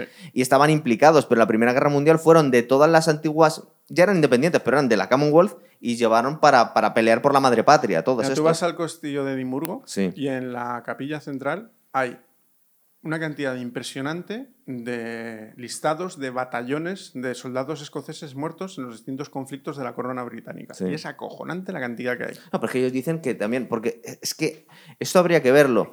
Eh, yo no sé si hoy en día los descendientes de la casa Windsor son también descendientes de las casas escocesas, que me parece que a mí que también. Eh, no creo que sean todos ingleses al 100%, ¿eh? Mm. No sé. Están, bueno, aparte que, que, bueno, que están todas las casas reales mezcladas, con lo cual no puedes decir mucho de Sí, son vienen. familiares de, De del mérito. No, no, pero claro, ellos sí. son Del Windsor, mérito están pero la rama escocesa eran los estuardos. Sí, pero yo no sé cuándo cambiaron de. Porque cuando estamos hablando de, de los estuardos, era la línea de, de la, de la mujer de Felipe II, pero la que siguió la línea fue su hermana, o sea que debían ser familiares. Pero ella era. Windsor. O sea, porque se cambió. No, no, pero, Pero con, era su hermana. Con María Estuardo murió. La... El, el- el- el apellido.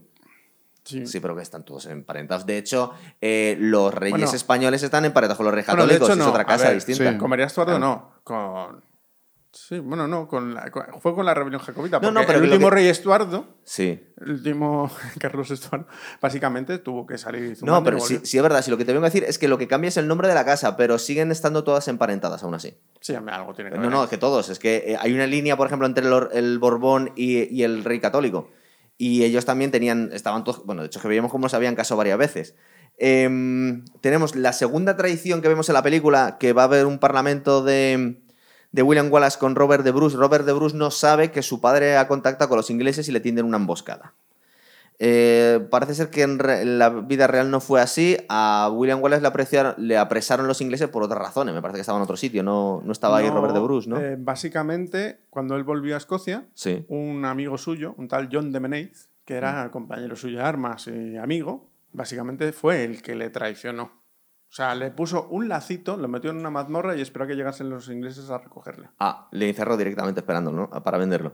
Le atrajo a un castillo, lo apresó, lo metió en una mazmorra y le puso un lazo. De hecho, parece, ser que la rebelión eh, bruta que hizo Robert de Bruce fue.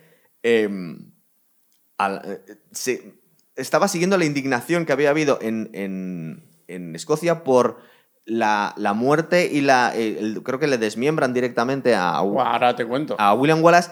Y, y con esa ola de indignación que hubo en Escocia fue lo que llevó a, a la, a la- digamos que la rebelión real de, de Robert de Bruce, que se subió un poco al carro de, de la indignación que había, con lo cual este William Wallace, más allá de, de haber sido, suponemos que era un buen militar a, a cargo de- del ejército de Escocia, lo que fue fue un mártir para la causa escocesa. Sí, porque a ver, lo, lo- lo que vimos en la película, este momento tétrico, realmente es hasta suave. Ah, Bueno, cuentar, o sea, le torturan. Sí, le desmembran, le, cortan ahí le- sus le- partes. le ¿no? torturan para que grite Bueno. y que grite, perdo- que grite perdón, ¿no? O que no, a ver, grite lo primero es el misericordia. juicio, que a mí me parece Sí. bastante el tema del juicio. Ponen El un poco de. muy parecido a la Inquisición, ¿eh? Es el Sí, rollo bueno, ese. el juicio fue básicamente que le acusaron de traición y más, y efectivamente William Wallace dijo, yo no he traicionado a nadie porque yo no he declarado vasallaje al rey de Inglaterra. Contando otra cosa. Yo Ya, no sé- pero legalmente tú. Es verdad que, que este era un rey de pegote, con lo cual ahí sí tenía sentido. Pero como argumento es un poco pobre porque tú siempre que naces en un sitio, tú, tú no, nosotros no hemos eh, jurado lealtad al rey español, porque pero se da por supuesto. Escocia todavía no era Inglaterra, no estaba conquistada por Inglaterra. No, claro. Porque en realidad, eh, legalmente yo creo que no intentaba conquistarlo, intentaba poner a un, a un rey de su cuerda. De hecho, lo, de hecho, lo tuvo. Claro. El- que, era el, que era el rival de Robert de Bruce. Eso es, eso es. Entonces, eh, una vez muerto William Wallace, creo que le, le llevan los a miembros... William Wallace le llevan desde Westminster hasta la Plaza de las Ejecuciones, Sí. tirado por dos caballos por el suelo. Hay una placa ahora mismo en Londres, me parece, donde, donde se lo cargaron. Efectivamente, le colgaron primero y después le desollaron, pero una de las cosas que le hicieron fue cortarle los genitales cuando todavía está vivo y quemarlos delante de él. Como hacía en Greyjoy. Exacto. Maravilloso. Efectivamente, lo desmembraron y eh, acabaron en Perth, en Dundee, en. Puede que en Stirling, o sea, efectivamente, en cuatro Lo repartió por Escocia, ¿no? Sí. Pero la cabeza la alquitranaron y la pusieron en la, en la entrada del puente de Londres. Claro. Y luego las otras cuatro extremidades las pusieron en varios puertos o en varios mercados de distintas zonas de- del ¿Y reino. por qué hicieron eso? Porque, porque justo a él, justo a él. O sea, digo, en la, Bueno, en la- eh, en la eh, realidad. Él debía ser un símbolo de la resistencia escocesa y, y le habían pillado, O no sea, habían sí que pillado llegó- otro, claro. sí que llegó a cierto nivel de romanticismo. Sí. A No, pesar claro, de haber pero sido sobre todo, un- pero sobre todo después de muerto, es lo que tiene pinta. Que claro, que creó tal indignación que entonces luego es lo que se apoya la rebelión de Robert de Bruce, que eso sí no lo sacan aquí. Al final, al final de la película parece que sí es cierto. Sí, pero a ver, eso es ridículo. Porque eh, después nos sacan la batalla de Bannockburn. Sí. No, mentira. Robert de Bruce le mataron a toda su familia. Estuvo luchando contra los ingleses durante décadas. No tenía un padre leproso que. No. Se convirtió en el legítimo rey. Después de que muriese el rey que había puesto Eduardo de Lonsac, hubo otra nueva. Otra rebelión. No, hubo otro nuevo contén para ver quién era el rey de Escocia. Sí. Y Robert de Bruce, básicamente, en una abadía mató a su eh, oponente. Que eso casi le cuesta, le cuesta la excomunión. Pero no le costó porque básicamente todos sabían que era un puñetero monigote de la corona británica. Después de esto le coronan. Ni siquiera le pueden coronar con las joyas de la corona escocesas. Le tuvieron que hacer una coronilla con lo que encontraron por ahí. Eh, creo que la coronó una, una noble que llegó tarde e hizo que le coronasen otra vez. A Robert de Bruce le coronaron dos veces. Bien. Y realmente la primera vez que luchó tuvo que huir, reclutó un ejército en las Highlands y a partir de ahí es cuando empezó a luchar. Mira, hay una batalla A ver, apúntatelo. que la tengo por aquí apuntada. Hombre, si lo miras Mira, bien, es la, la- masacre de Loudon Hill. Ah, Ahí es donde realmente empezó a ganar este hombre. ¿Vale? Porque supo utilizar el terreno y supo utilizar las lanzas y todo tipo de artimañas para acabar con el ejército británico. ¿Y cuánto tiempo duró la independencia de Escocia? ¿Unos 200, Sí, dos 300 siglos. años? Dos siglos, ¿verdad? Los siglos, sí. Estoy pensando que... que la eh, consiguió Robert Bruce. Robert de Bruce consiguió, Sí. claro que sí. Estoy pensando en el otro escocés cinematográfico que nos llegó a todos, era eh, Conor McLeod, de Los Inmortales. Sí.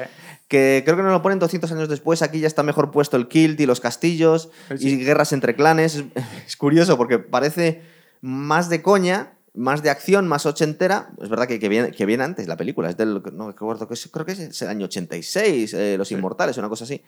Pero es más, eh, desde un punto de vista por lo menos de los vestuarios y, y desde un punto de vista histórico, es más... A mí me más gusta más realista. Braveheart. No, no, no, si te digo que, sea- digo, digo que No, tiene a más ver, no, respeto por nivel- la historia. sí.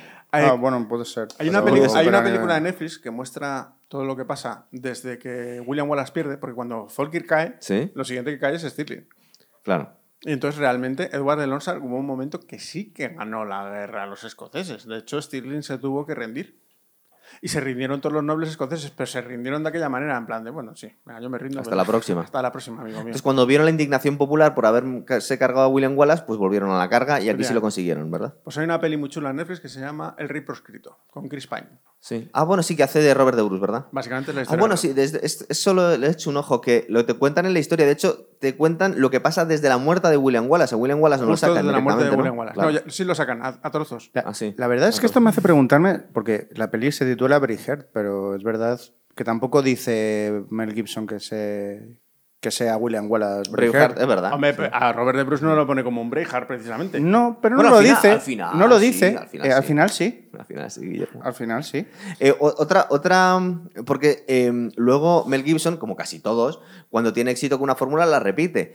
Eh, la estética de, de, de William Wallace en la película, con ese pelazo que tiene, es un poco, es un mesías. El, el- el meme que se hizo de ese discurso que da en la batalla de Stirling me parece que se ha repetido mil veces, este, que es muy emotivo, pero también porque se ha repetido mucho. Creo que nos, nos estaba enseñando que ese tipo de discursos se, la- se lo han repetido Luego lo muchas veces. en el luego Dan, Claro sí, claro. en el cine es un poco mesiánico. Es un poco Jesucristo. Bueno, otra cosa que tenéis que saber de William Wallace es que William Wallace, cualquier parecido con Mel Gibson era pura coincidencia. Era un tipo bastante alto, bastante fornido, la barba y básicamente en cuanto a barba y a bigote, como yo. Sí, Y un tipo con rasgos de inglés del norte.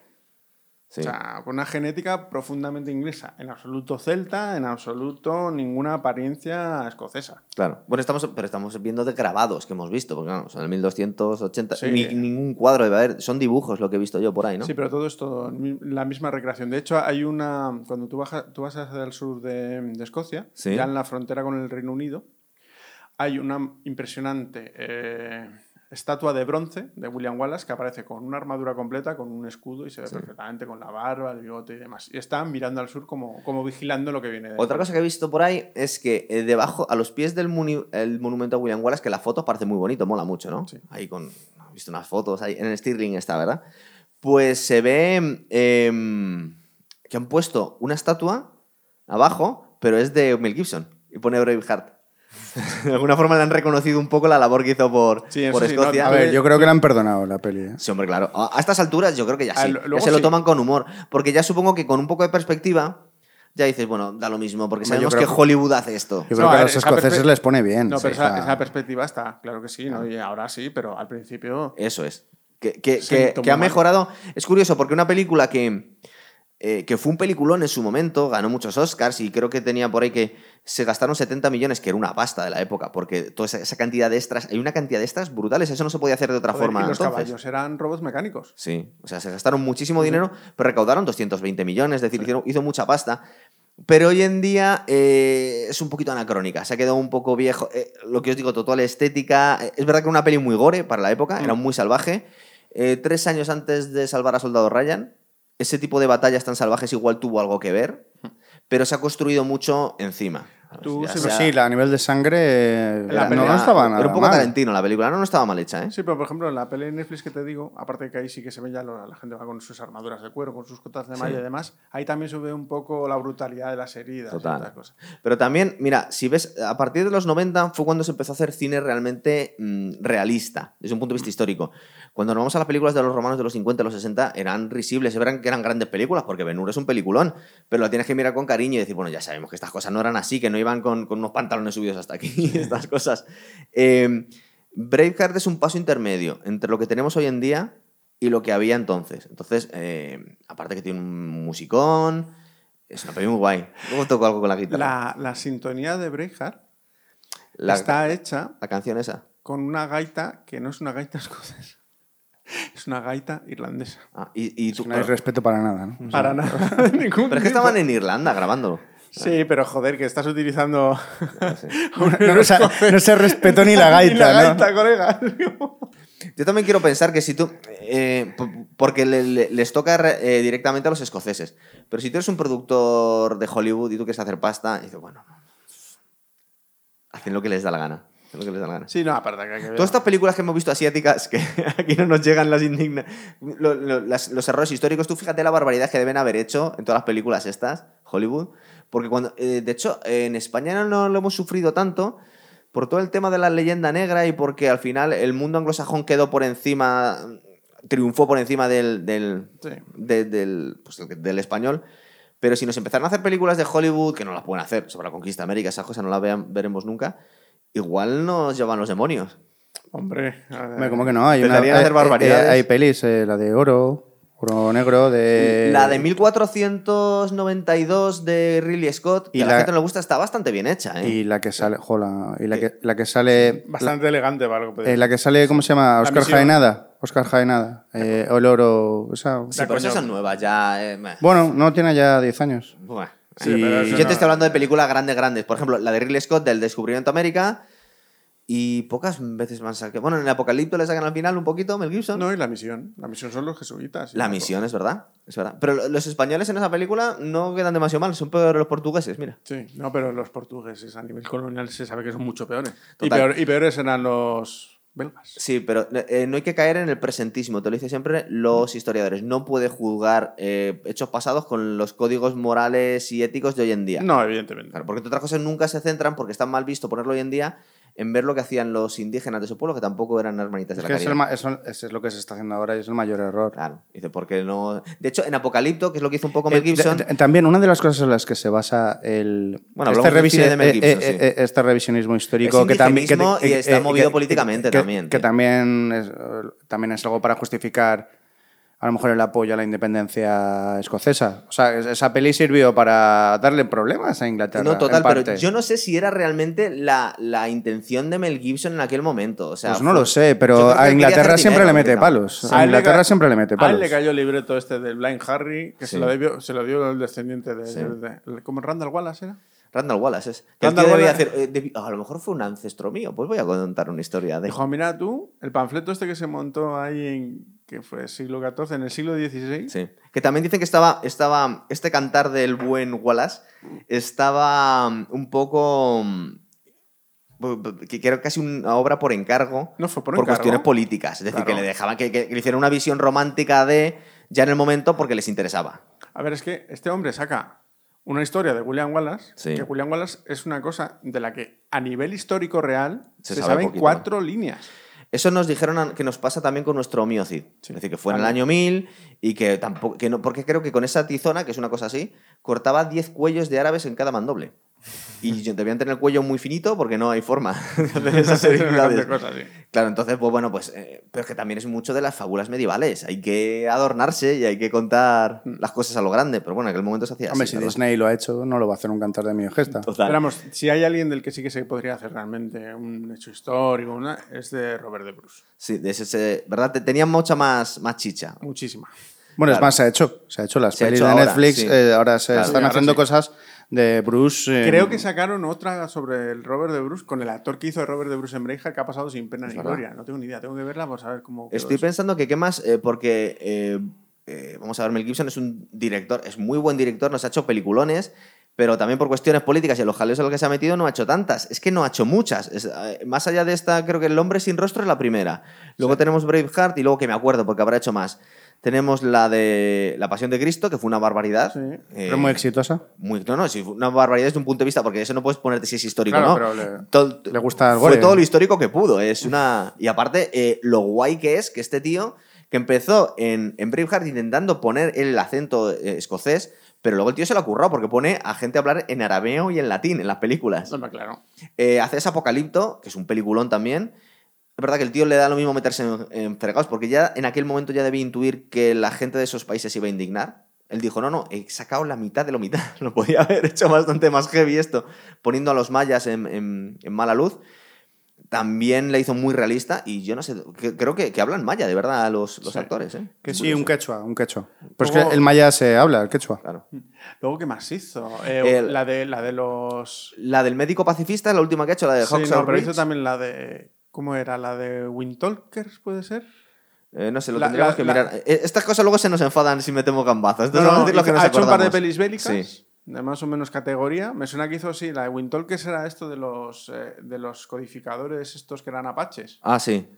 Y, Y poco no más, ¿verdad? poco más. Luego, verdad que se hace películas de acción. De hecho, está hecho de malo en los Spendables todavía. O sea que el tío está hecho un chaval. Y creo. No, espérate. ¿Sabéis la próxima película que va a hacer? Va a hacer eh, La Pasión de Cristo 2. Es curioso, lo, lo acabo de ver. Lo que pasa Pero es como hacer la pasión de Cristo 2. Porque va a hacer la resurrección, que se había, Ah. lo había dejado ahí. Ah, bueno. ¿Qué es lo que ocurre? Que se supone. Yo, eh, vamos a decir una barbaridad, creo que estuvo muerto Jesucristo según las escrituras, que es uno o dos días, ¿no? Pero claro que han pasado Sí, 20 hasta- años. Hasta el tercer día que resucitó. claro, sí. claro, pero. Pues va- viendo que ha hecho Braveheart, a ver qué saca. Claro, no, pero es que va a poner a- al mismo actor. Entonces, ha resucitado, pero ha envejecido 20 años. en tres años muerto. Ah, pero molaría que Jesucristo derriba a Bizancio o algo así. Una cosa, no, no, sí, este es capaz, ¿verdad? No, no. En- en- es un tío muy, muy creyente y es muy respetuoso con. Bueno, de hecho, fue tan respetuoso que clavó los, los evangelios. Muy el tío en la respetuoso con el alcohol. Igual nos, va, También. igual nos va a explicar qué pasó hasta el código da Vinci. Sí, sí, cuida- cuídate, cuídate No, con Mike, eh, con este hombre. La pasión de Cristo, el tío fusiló los, los evangelios. Ahí sí que No, sí, sí. el tío cuando le interesa lo hace tal cual. Pues va a hacer eso. Y luego, con este revival que tenemos en las películas de los 80, eh, parece ser que Richard Donner eh, se había venido arriba y quería hacer Arma Letal 5. Y resulta que se murió hace un par de años. Y le había prometido, así en plan casi de pedo, suponemos de pedo, porque le gusta beber, Sí. que si no lo hacía él, que lo hacía Mel Gibson. Y resulta que está rodando Arma Letal 5 también. Entonces Pues va a hacer, ser. va a hacer, no, no, porque que va a hacer Arma Letal 5 y La Pasión de Cristo 2. o sea, va a hacer dos Va a salir muy bueno ahí. Va a salir muy bueno. Pero vamos. Va a salir cosas además En algo, en mezcladas. algo tiene que salir Nick Cage, pero seguro, ¿eh? Total.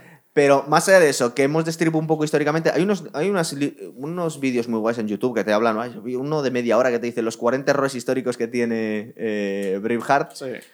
pero aún así no es parecido. Pero no es que, al parecer no es que tenga 40. Es que, Tiene mucho más, bueno, sí. es que no. Quisieron Es, hacer... Es que en, en internet gustan mucho los, las listas. Entonces aquí no hemos hecho una es lista. que no puedes hacer, eh, no- o sea, no puedes hacer 40 errores de algo que es 100% inexacto. Hombre, no, 100% no, pero... Eh, bueno, básicamente cositas. sí. 98,7, Eh, sí. Es verdad. O sea, es una historia inventada. Sí, es verdad que, Es una ficción. que hoy en día em, cosas como que incluso el vestuario desde el minuto uno está inventado, eso ya empieza a rechinar mucho. A que solo falta el dragón. de- Porque, por ejemplo, cuando hicimos, de, unos años después, cuando hicimos, ya es el 2000, me parece, Gladiator, lo que hacen es mezclar épocas en cuanto a los uniformes. Pero los uniformes son Pero son- romanos. sí. son romanos, claro. Por lo menos. Es verdad que luego empiezan a mezclar muchas cosas, eh, pero bueno, es una peli de Hollywood. Ya, eso es lo que hablamos sobre el tema de las armas y demás. La- casi todo el mundo llevaba armaduras de cuero. Y dices, oye, una armadura de cuero, ¿para qué te sirve?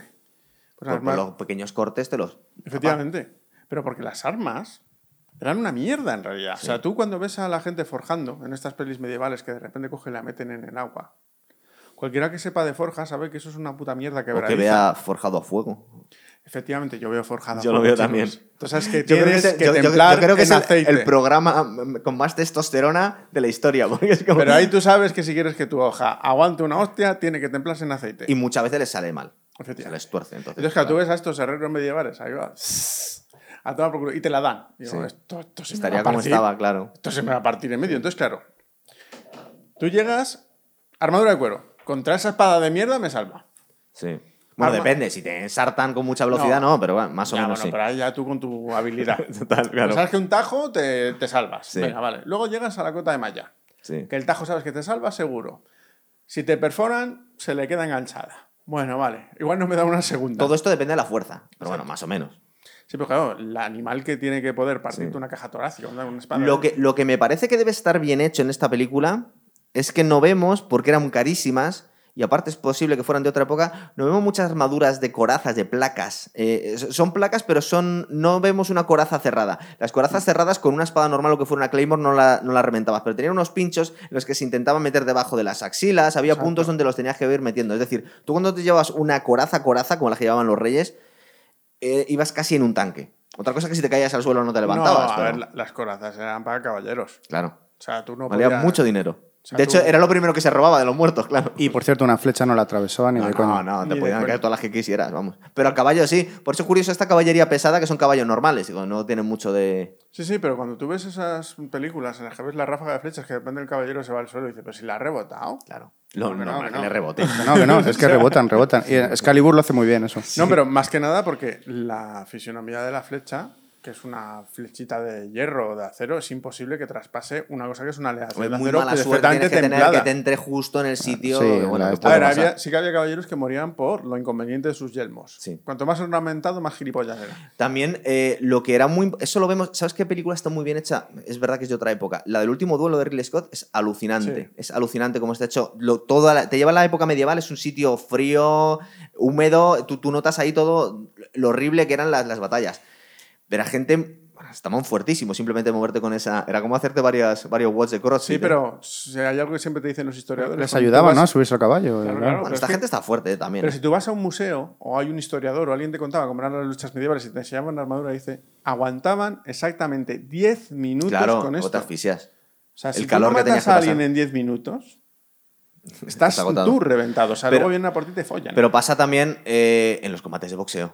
que Tiene un tiempo. Eh, y, y por eso es tan importante en el boxeo la forma física, eh, porque es que te, te agotas haciendo eso. Eh, bueno, de hecho, lo veían los, los españoles cuando iban a conquistar América, al final se dejaban el casco del calor que daba eso.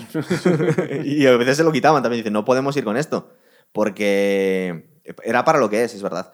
Pero en esta película yo creo que no vemos muchas corazas. Algún, sí, algún noble me parece que las lleva por ahí. No, ni siquiera porque los nobles llevan armadura de cuero, los, los hippies estos que No, los traicionan a- ingleses. Ah, sí, los ingleses. sí deben Eh, cuando, Bruce, cuando Bruce le traiciona y le va y le dicen mata, No, pero- mátale, ahí va con armadura casco- completa. No, no, no, va con casco completo. El resto creo que es Sí, malla, bueno, me parece. que Es ¿no? un casco completo que es de una orden teutónica. Sí, O sea, ¿qué, se lo encontraron por ahí. qué cachondeo es este? O sea, yo lo veo y digo. El que, el que debía tener por ahí. Otra falta de respeto. Sí, total. Bueno, Son vamos a tantas que por todo. digo. Pero bueno, aún así, es una peli que, que ha marcado el cine. Sí, no, no, por supuesto. Y, y se ha construido mucho encima. Es verdad que, que. Guillermo fue a investigar el. Tú fuiste a investigar para el programa casi.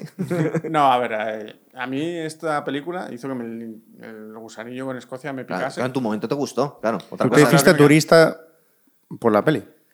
Sí, sí, no, yo, yo tenía ya una sesión con Escocia bastante ¿No tuvo importante. algo que ver Los Inmortales también? Sí, hombre, eso por supuesto. A ver, yo de hecho, eh, yo tengo un pedazo de, de mapa de, con la división de los clanes escoceses Sí. y con sus eh, escudos de armas. Y es gracioso porque tú ves que los Wallace tienen un territorio así. Los MacLeod Los MacLeod tienen un existen, territorio ¿no? así. Sí, existían los MacLeod. sí. Y de hecho los Wallace, eh, su escudo de armas es con los colores de Escocia, Ah, como la sí. cara pintada, pero sin cara pintada. Lo de la cara pintada era muy de los pictos, que es un poco ahí el batiburrillo que tiene aquí. Igual que dijimos que cuando se hizo eh, Gladiator, el historiador, el asesor, pidió por favor que le quitaran de ahí. Dice, yo no quiero que mis colegas sepan que yo participo en esto. En Braveheart directamente no debió haber ningún asesor histórico, vamos. Sí, o no. se lo cargaron en medio del rodaje. Pero vamos, las mayores extensiones de tierra la tenían los Mackenzie, ¿Sí? Quien haya visto a Blander lo sabe quiénes son, Ah, bien. y los McDonald. Ah, Así que aún hoy siguen invadiendo territorios. es verdad. Pero sí, sí, no. Y luego hay. Es que había muchísimos clanes. Eso era un juego. ¿Tiene algo que ver en la división política hoy en día los muros que hicieron los romanos? El muro de Adriano y el muro de Antonino No. Pío, que están ahí dividiendo just- sitios estratégicos, estuvieron, lo pusieron los romanos ahí, pero eso no influye... No, pero no había estructura de casas ni nada. ¿no? Eran todo pictos entonces, claro. Sí. Claro. Y curioso porque en Braveheart los escoceses parecen pictos, se pintan como pictos. Sí, y se viven como azules. pictos. Y se peinan como pictos. es una cosa increíble. chamizos de mierda, eso es lo que está No, claro. es que a mí, yo, a mí me recuerda mucho cuando vemos los castros celtas, ¿eh? Es un poco... Un poco así, sí. eh, yo creo que se pasa otros uno pueblos, y- sí, es ese rollo, ¿verdad? Sí. Con lo cual, pues sí. Estaban tan atrasados los escoceses, según Mel Gibson, que vivían igual que mil años antes. No habían evolucionado nada. Bueno, pero las casas debían de ser no como sé. castros, pero o sea, de piedra. O sea, hay pueblos de la España vacía con unas casas parecidas, ¿eh? Ya, no, Ya, pero, en es esa, excesivo, pero en no esa sé. época ya son chozas con. O sea, que sí, con mejores pisos y tal. Con techos de barro. yo- Lo que más indignaba, parece ser que al último historiador que vi el vídeo este, es que, mm, que William Wallace además es que era un noble. Era un pequeño noble, pero era un noble. Sí, entonces no, po- no podía vivir como vivía el niño este, que viene con la cara sucia y viviendo entre ruinas, ¿sabes? Era un hidalgo, sí. Sí, eso es. No, terrateniente. Si es que era un tipo que tenía pasta. Lo que pasa es que, claro, le mataron al padre y le quisieron quitar los territorios. Pues se rebeló. Es un embuste, pero lo vemos un poco con la figura del padre este de Robert de Bruce, que es un, que es un político. Lo que hacen los políticos, a ver quién más nos conviene, con quién nos vamos ahora, quién. Es verdad que, que luego aquí nos han contado la historia de que estos que luego que eran patriotas, pero hubo momentos en que los patriotas no saltaron porque no les venía bien. Mira, el padre de Robert de Bruce, lo que se sabe históricamente, bueno, aparte que hacía ya bastante tiempo que el que mandaba era Robert Hijo, Sí. Era que él confabulaba contra la corona, pero tenía miedo.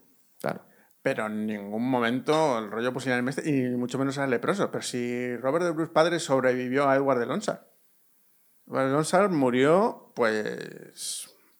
poquito antes de la batalla de Bannockburn. Creo que incluso hay, hay errores con las fechas. Ojo, gordísimo. Sí, ¿verdad?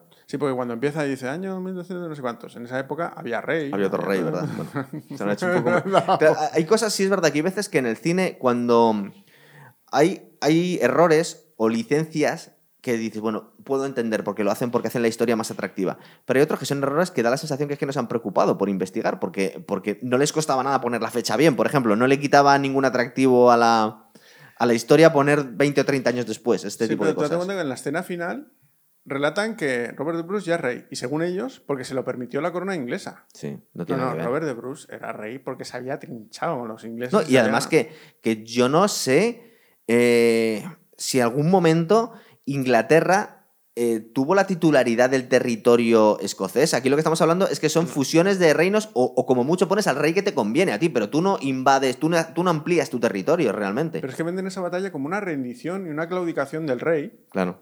que se va a rendir. O sea, que esto es una pantomima para rendirse en Bannockburn. En Sí. Bannockburn, desde el principio se sabía que iban a reventarse. Hombre, supongo que también, eh, no quiero justificar lo injustificable, pero yo creo que también lo que querían era hacerlo un poquito más, eh, quieren quitarle muchas complejidades a las historias, para que el, Sí. el- el espectador que llega ahí y que no le interesa mucho esa historia, pero bueno, a mí dámelo todo muy mascado. Entonces, ¿quiénes son los buenos? ¿Quiénes son los malos? Y queda mucho más, eh, es mucho más entendible que estos invadieron este país, que decir, no, es que estaban en cuestiones eh, dinásticas y querían poner a- al, al- Querían que en realidad todo esto era para casar a su hijo con, con la reina de. con la, la heredera de Escocia. No, iba, no, iba a invadir el país. Hay que contarlo así, pero bueno. No, lo que pasa es que ya llegó un momento que, bueno, el Osa sí que se tomó como algo muy personal a cosas escocesas. Sí. O sea, Bueno, ya- Igual que los romanos con Numancia, y al final les tocó las narices y era una ciudad de mierda. No, pero era un tema, el tema escocés ya con Edward de Losa que era muy complicado. Es que hay momentos que las ciudades se convierten en símbolo, la resistencia pasó en la Segunda Guerra Mundial con Stalingrado. Al final la gente tenían que haber tomar Stalingrado por sus cojones, la gente. Edward de Losa bombardeó... Bombardeo. Sí, bueno, Sí. tiró Con- un catapultazo. Con todo lo que pilló, ¿no? Cuando ya se había rendido eh, Stirling, Sí. aún así, para dar un toque Quiso de destruirla, ¿no? No, no, no quiso destruirla. Tiró dos pepos y dijo, ahora sí, Ah. acepto vuestra rendición. Eso pasa mucho a lo largo de la historia. Eso lo hacía mucho Gengis Khan. Mm. Eh, eh, si tú machacas a las ciudades que se te han resistido, la siguiente se te rinde sin resistencia. Es terror psicológico. No, pero Stirling como tal nunca fue conquistada, se rindió. Porque además que Stirling, lo ves, está hecho una, una ladera, es una Sí. fortificación medieval de Jopone. Entonces, ah, por eso era la capital antes que Edimburgo. Ah, era la capital, Stirling. Ah, eso no lo habíamos dejado. Edimburgo fue a posteriori, a la capital. De todas formas, yo creo que más o menos, bueno, más o menos, hemos contado, la película la hemos dejado de contar hace un rato. Os hemos contado todo lo que Bueno, sabía. siempre pasan estas historias. todo, todo lo que sabía Guillermo, que no es poco de, de esta peli. Y aparte que la teníamos pendiente, porque nos la habían pedido. Que nos diga que no escuchamos a los. Yo, yo era, las yo era como una espinita que teníamos clavada. La llevamos pensando para la próxima. Bueno, si nos queda ya en dos días, hacemos el, el próximo capítulo de la última temporada de, De la Casa de del la Dragón. Casa del que- Dragón. Que ahí va a haber más hostias en Berija. Tiene toda la pinta. Muy bien, chicos, pues venga, hasta otra. Venga, hasta luego. Chao.